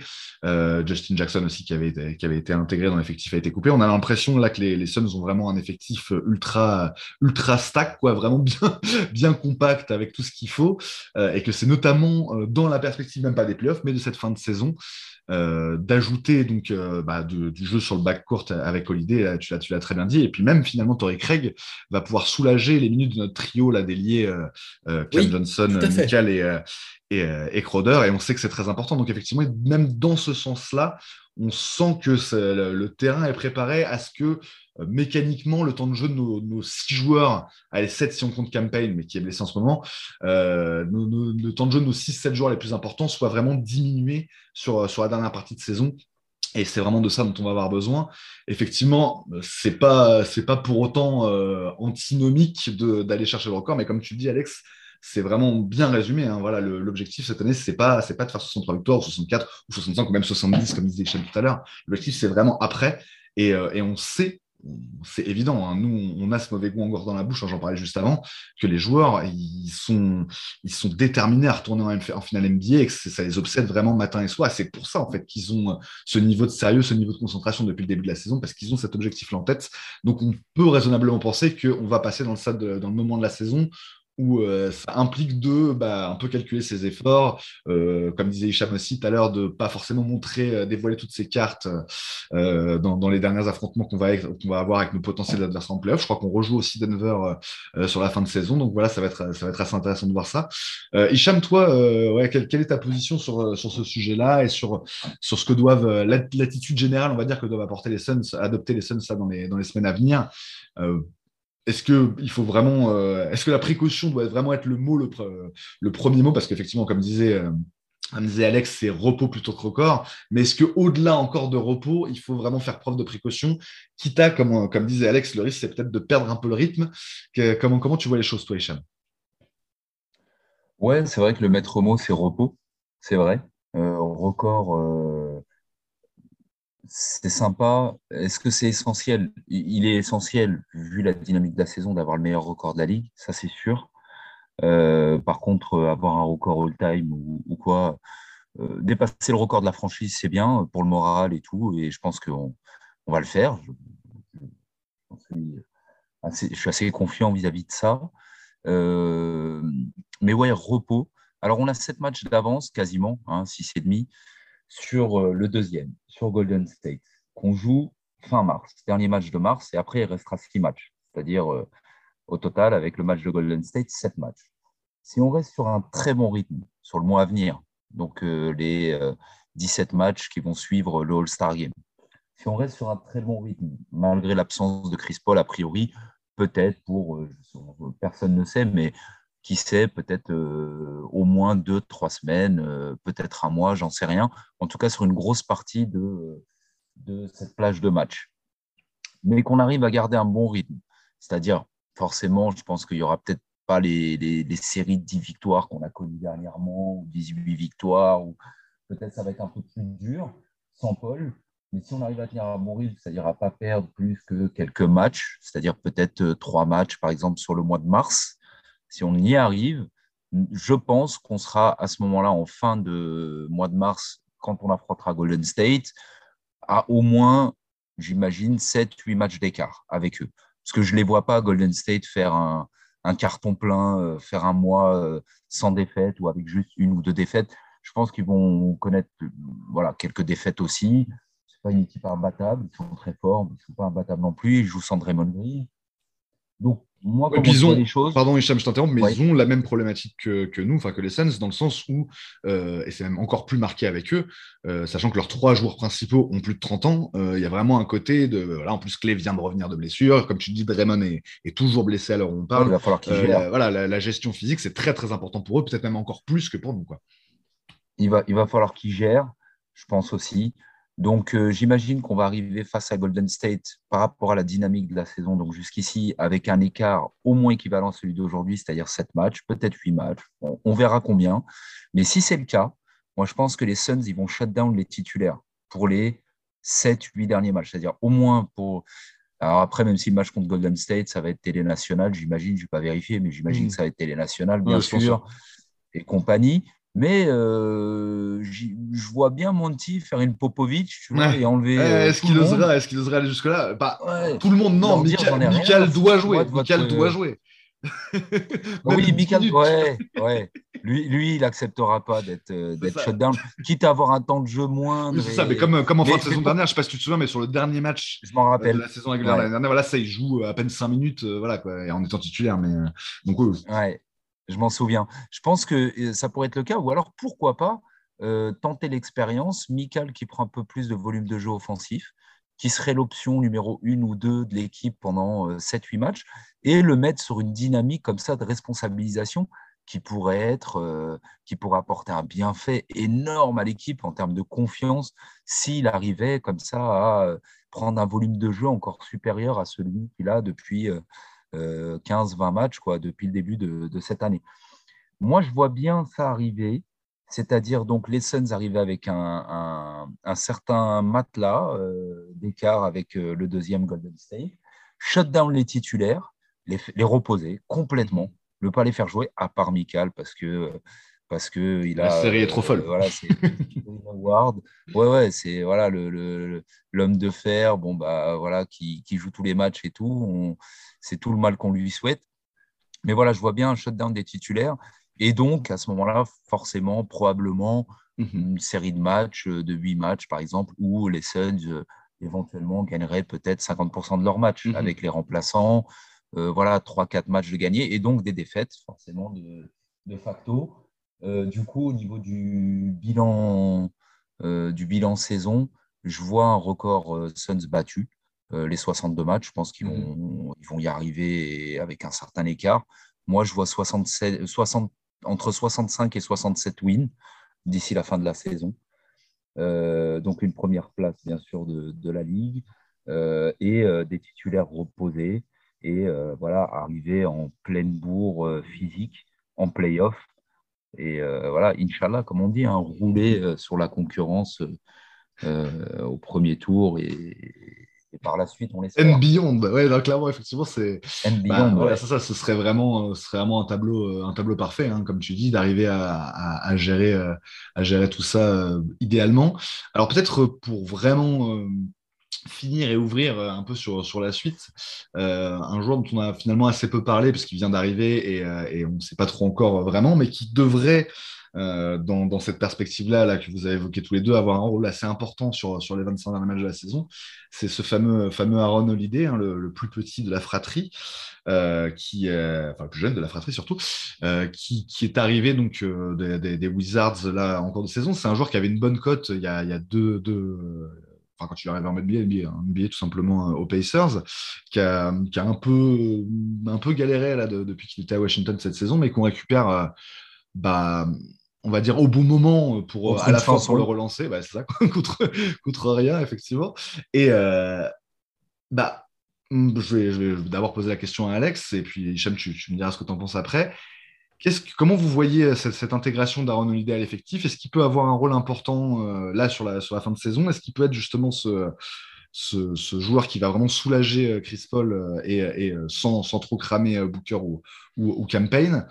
Euh, et, et est-ce qu'il peut même avoir un rôle en playoff derrière? Comment, comment vous envisagez la chose, Alex, toi, pour, pour commencer? Bah écoute, euh, j'avoue que moi je suis assez content d'avoir ce genre de joueur dans l'effectif, euh, surtout si Chris Paul a mal à la main et qu'il doit rester, comme disait Hicham, là, deux semaines, trois semaines, tu vois, hors du jeu pour vraiment prendre le temps. On connaît hein, ces blessures au doigt, il n'y a pas grand chose à faire, il y a juste du temps, Mhm. du repos, du temps, éviter les chocs, éviter les contacts brutaux tant que c'est pas bien réparé, surtout au pouce et tout ça. Surtout que c'est la main droite en plus. Enfin, c'est la main qui shoot. Enfin voilà, donc il y a quand même pas mal de choses que je trouve un petit peu inquiétante, moi, dans cette blessure au pouce de Chris Paul. Mhm. Donc, Aaron Holiday, euh, tout aussi limité qu'il soit, hein, ce n'est pas un joueur euh, d'un niveau incroyable pour la NBA, mais c'est un joueur qui commence à avoir une expérience euh, sérieuse de la NBA. Je veux dire, euh, ça fait plusieurs années qu'il est là, euh, notamment euh, à Indiana, euh, il a eu des, responsabilités, je veux dire, euh, il y a euh, deux, trois ans, je ne sais plus quelle saison c'est, enfin, Aaron Holiday, il avait joué pas mal de matchs titulaires, il avait bien 20-25 minutes de temps de jeu par match. Pas, il ne faisait pas des stats de fou, mais c'est un meneur. C'est-à-dire que euh, Elfrin Payton, pour moi, c'est un défenseur avant d'être un meneur. Aaron Holiday, c'est un meneur. Euh, tu lui mets la balle en main, il monte la balle, il demande des systèmes, il prend les écrans, il est rapide, il a un peu de handle, il peut un peu attaquer le cercle.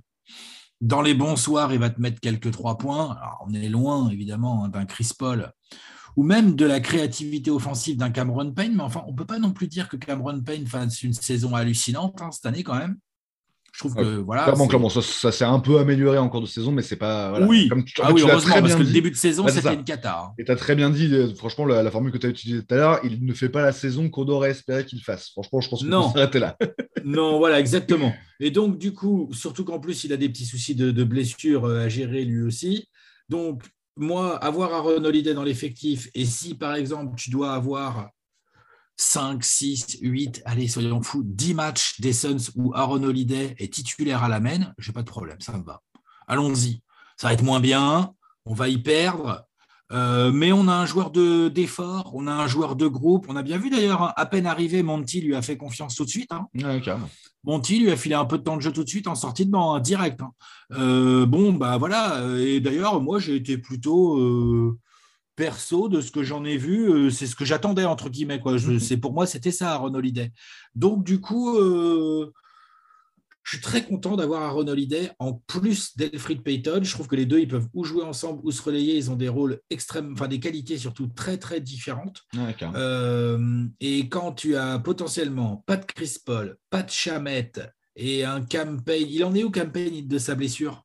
Alors moi, ce que j'ai cru voir, c'est que les deux pourraient revenir, Chamette et Payne pourraient revenir après le, après le Star Break. Après, c'est pas, voilà, c'est pas sûr, mais voilà, aussi, mais voilà, en gros, ils, sont que en cours de retour. C'est ça.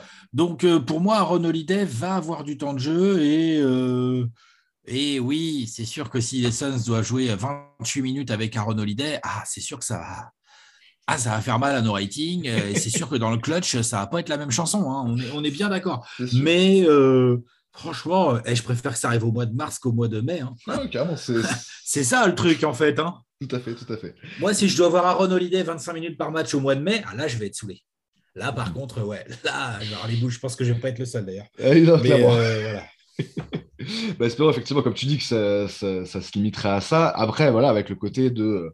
C'est aussi un joueur qui, peut apporter, comme tu le disais très bien, qui a un profil un peu différent de Sweet Payton ou de Sweet Payne, euh, donc qui peut apporter des choses différentes en playoff. Moi, je trouve que c'est bien euh, aussi sur ce plan-là, en fait, d'avoir cette multiplicité de profils euh, derrière Chris Paul, voilà, qui est bien sûr le, notre meneur omnipotent ou quoi que ce soit, mais voilà on sait que ça va être important de, le faire souffler, d'avoir des séquences où il ne sera pas sur le terrain et on aura un autre meneur, euh, et donc d'avoir différentes options, oui, un peu plus de, de comment dire, euh, de, shoot, hein, tout simplement. L'idée par rapport aux deux autres, on va dire, c'est un peu, un peu sa qualité, c'est qu'il est censé être un peu plus, un peu plus régulier euh, au tir, quoique, euh, enfin, plus régulier, c'est un bien gros mot.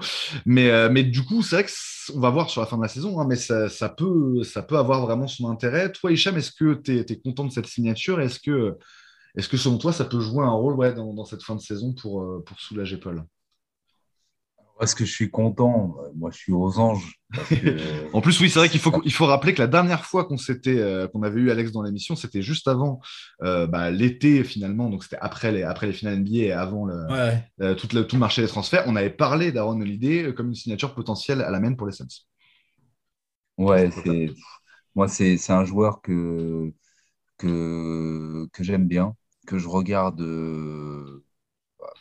quand je peux depuis pas mal d'années que je ne vais pas dire implorer, je ne trouve pas le mot, j'allais dire implorer de mes voeux, que, je souhaitais dans l'équipe depuis pas mal de temps. Euh, même s'il n'avait pas des stats ronflantes. Euh, euh, voilà, c'est un joueur que j'aime bien pour sa défense, sa capacité à attaquer le cercle, à shooter aussi, pour plein de raisons.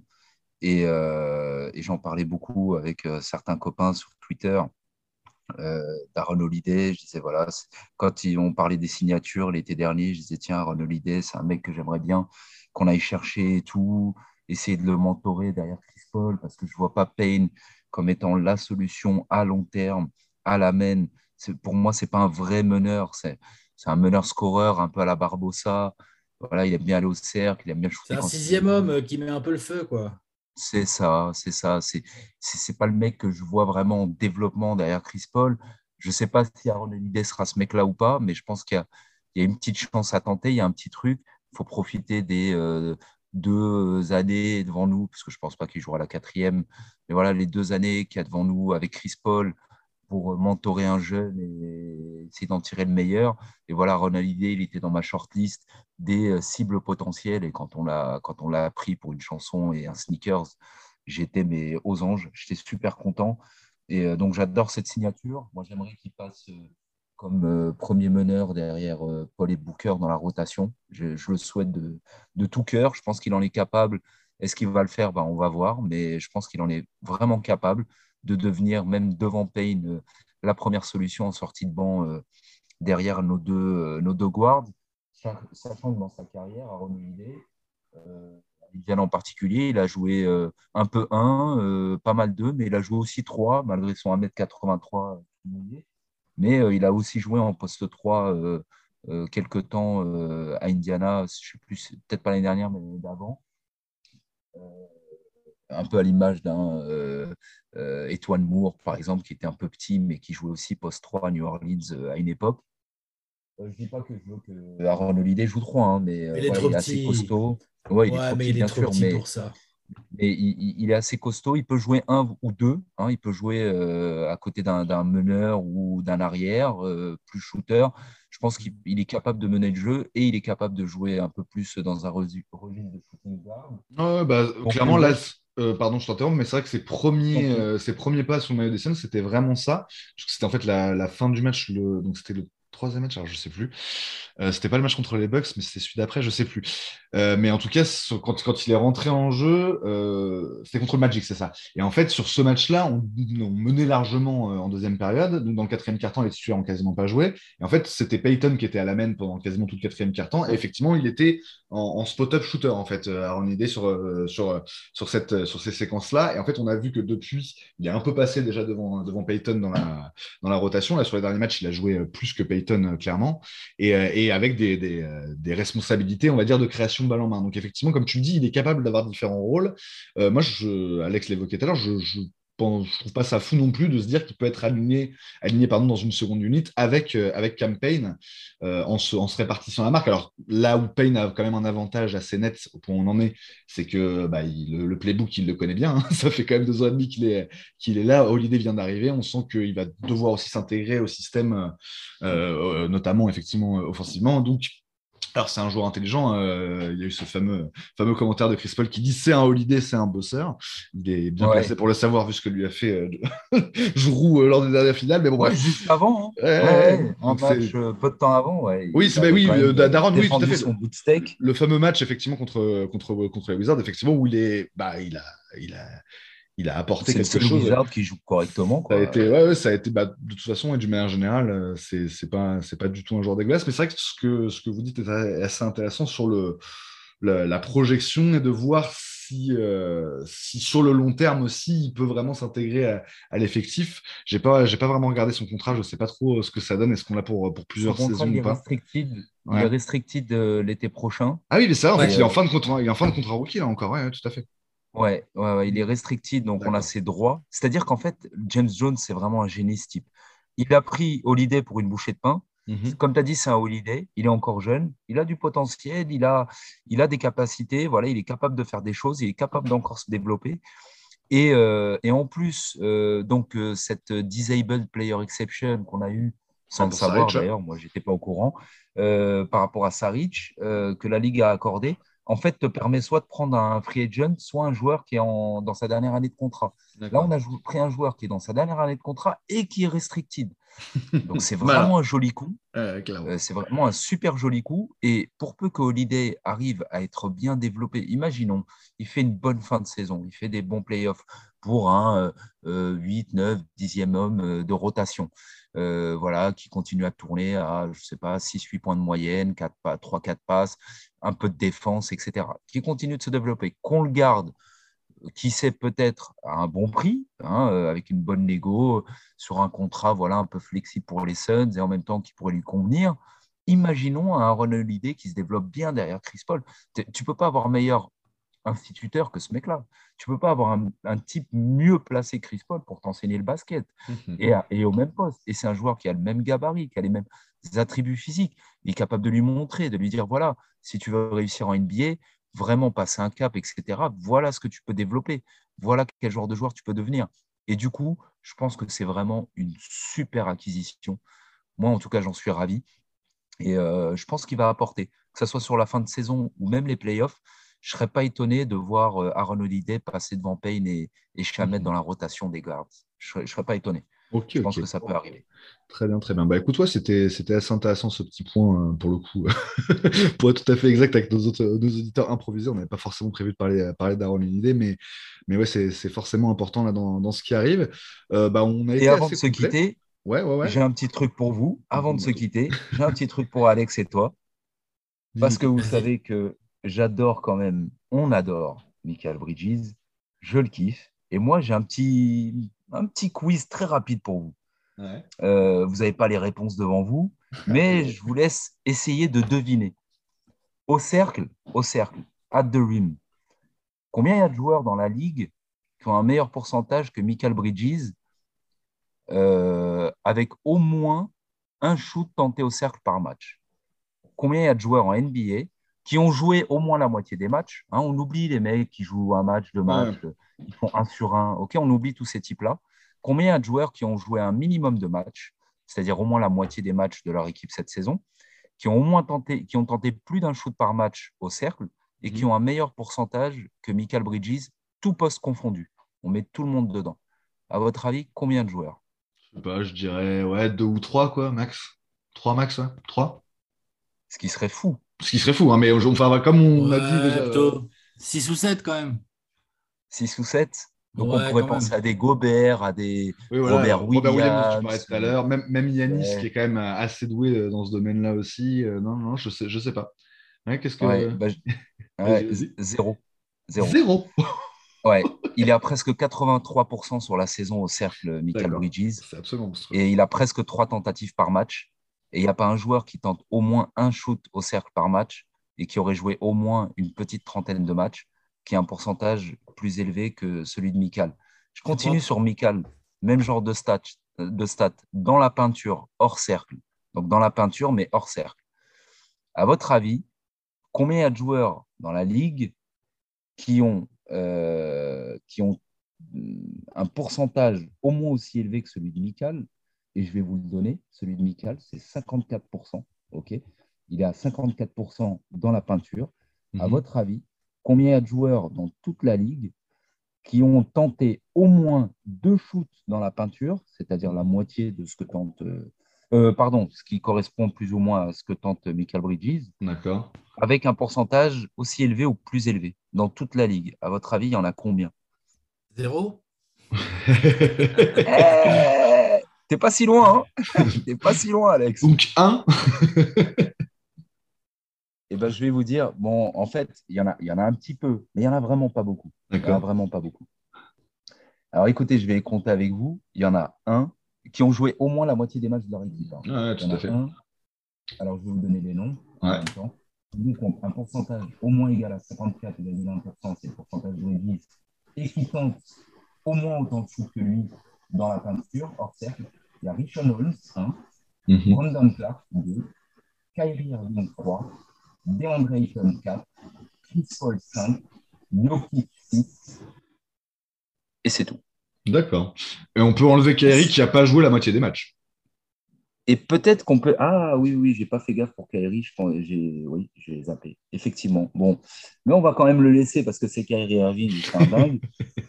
Euh, six joueurs dans toute la ligue qui ont au moins un pourcentage égal à celui de Michael Bridges euh, dans la peinture. Mais pareil, du coup, ce que tu as dit, c'est que dans les six premiers, il y a trois joueurs des Suns, quoi, du coup. Et il y a trois joueurs d'essence dans les six premiers. Ouais. c'est impressionnant. Ce qui, est juste impressionnant. Et on va terminer par une dernière stat. Combien il y a de joueurs qui ont un pourcentage au moins égal à celui de Michael Bridges, qui est de 41,3%, avec un volume au moins équivalent. Euh, non, même pas le volume, je ne le prends même pas en compte, le volume. Parce que Michael Bridges, c'est celui qui en prend le plus. Combien il y a de joueurs dans toute la ligue qui ont un pourcentage dans le corner droite, pas gauche, corner Ouais, droite, corner droit. dans toute la ligue? À votre avis, combien de joueurs ont un pourcentage meilleur que celui de Michael Bridges à volume égal? Oui, on va dire à volume égal, parce que sinon ça va rajouter des joueurs un peu bêtement. À volume égal, c'est-à-dire au moins 1,3 par match. Tu disais il est à 41%, c'est ça? Il est à 41,3%. Ouais. Ouais, je- là, là, je dirais ouais, peut-être peut une dizaine quand même, non? Tu dis une dizaine, Alex Ouais. Tu dis combien, toi? Ouais, la dizaine, c'est bien. Ouais, il y en a quatre. Ok. PJ Tucker, Cam Johnson, Ouais, Forcément, Danny PJ Tucker. Green. Ouais, Danny Green. Euh, non, il n'y en a pas quatre, pardon, il y en a trois. Donc, PJ Tucker, Cam Johnson. Cam et- Johnson, Danny Green. D'accord, ouais, intéressant, effectivement. Imaginez la, la- la folie de ce type dans le corner à trois points où il en prend un peu plus que de l'autre côté. Corner à trois points, euh, peinture et au cercle. Mhm. Il est juste méga élite. Et bien sûr, vous l'aurez deviné, il n'y a aucun joueur dans toute la ligue qui tient la comparaison sur ces trois zones. Oui, bah oui, en, en, en cumulant les trois, effectivement, ça va devenir très compliqué, c'est clair. Ok, ok, bah, très intéressant, effectivement, cette On ne pouvait dernière pas stat. terminer sans, euh, sans les louanges à Ah bah oui, c'est important, c'est important. Le big up à. Michael, c'est- le grand classique de cette émission. Très bien. Eh ben écoute, ouais, c'était très complet. Est-ce que Alex, toi, tu as quelque chose à ajouter à tout ce qu'on a dit euh, là dans cette, non, dans cette non, émission? euh, c'était c'était cool de me recevoir. Ça fait toujours plaisir de parler des Suns, euh, surtout quand ils gagnent comme ça. Là. Ah bah là, ouais. Non, je vous cache pas que moi, là, euh, je, je vais regarder la fin de la régulière, évidemment. Je vais suivre ça et tout. J'espère surtout qu'on va mettre les mecs au repos, vraiment. Quitte à perdre des matchs, tant pis. Euh, non, je vais vraiment être au taquet euh, à partir de la mi-avril parce que je pense qu'on va arriver en playoff avec un très gros bilan, qu'on va avoir l'avantage du terrain euh, tout ou partie des playoffs. Mhm. Et, euh, et cette équipe, cette équipe au complet, elle a vu comment elle joue sur une série en 7. Je, voilà, je suis bien curieux de voir qui va la battre. Ouais, effectivement. Voilà, bien curieux. Ouais, non, mais clairement, ça va être, ça va être le, le- le truc. Et comme tu dis, Alex, on est déjà impatient d'y être, en fait, tout simplement. hein. Cette, cette fin de saison va être assez, assez longue en a- dans l'attente de, de ces playoffs où vraiment, ouais, c'est. Il y a vraiment il y a, il y a plusieurs choses, hein, c'est ça, c'est le, le côté de voir comment l'évolution, la progression de l'équipe va se traduire en playoff, et puis il y a vraiment le sentiment de, de- de revanche par rapport à l'année dernière, mais aussi de se retrouver dans la folie qu'on a, qu'on a vécue l'année dernière, où c'était c'était assez irréel, hein, tout- tout- tous ces playoffs de la conférence Ouest. Euh, bah, merci beaucoup, Alex, d'a- d'avoir accepté notre invitation. À nous, inversement, nous, ça nous fait super plaisir à chaque fois de te recevoir euh, et de, et de- de discuter Suns avec toi. hein, euh, donc, Et pas de quoi. La on maison, la, la vallée, la vallée, c'est ma maison un peu, quoi. Ouais. Vous le savez. On est toujours à l'aise Ah, toujours et toujours content de venir. T'as Là, le double des clés. C'est ça. Ça. J'espère qu'il y aura une bague sur le double des clés bientôt, putain. Ouais, ouais, ça, Ah, c'est- Ah l'objectif. C'est l'objectif. Ouais, Et une vraie. ouais, ouais, ouais, ouais. On est bien d'accord. Et juste avant les playoffs, et juste avant les playoffs, j'ai hâte de voir le trash talk où je vais voir Bastien te regarder et dire Ah, regarde comment il sourit, tout, comment il est content. Ah bah là, euh, c'est c'est quand même assez énorme euh.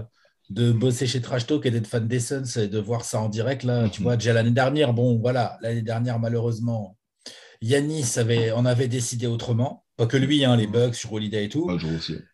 Ouais, je trouve, franchement, il fait mal. Monstrueux. Il fait des finales de taré. Euh, voilà, cette année, euh, les Suns montrent qu'ils sont capables de remettre ça. C'est Mhm. sur deux ans, c'est de loin l'équipe la plus régulière de la ligue. Clairement. Donc euh, maintenant, être régulier, c'est bien. Maintenant, va falloir, va falloir envoyer le pic de forme exactement au moment où il faut. On va voir. On va voir. On va voir. Clairement. On croise les doigts. on croise les doigts et on va, on va suivre ça avec, avec attention, avec passion, parce que ça, ça va monter, en- ça va monter dans les tours, là, dans, les, dans les semaines. Et effectivement, à partir de mi-avril, ce sera irrespirable, c'est clair. Ah, Bah, chaud. merci beaucoup. Merci à toi, Merci, Hicham, les gars. aussi. Carrément. Merci. Merci Hicham, merci, à Rodolphe. Merci les gars. Avec plaisir. Eh ben, on se retrouve très bientôt euh, dans, dans Valéo pour un, pour un prochain numéro. Peut-être la semaine prochaine, peut-être dans deux semaines. On verra bien. On vous laisse la surprise. Allez, à très bientôt. Ciao. Yes. Ciao tout le monde.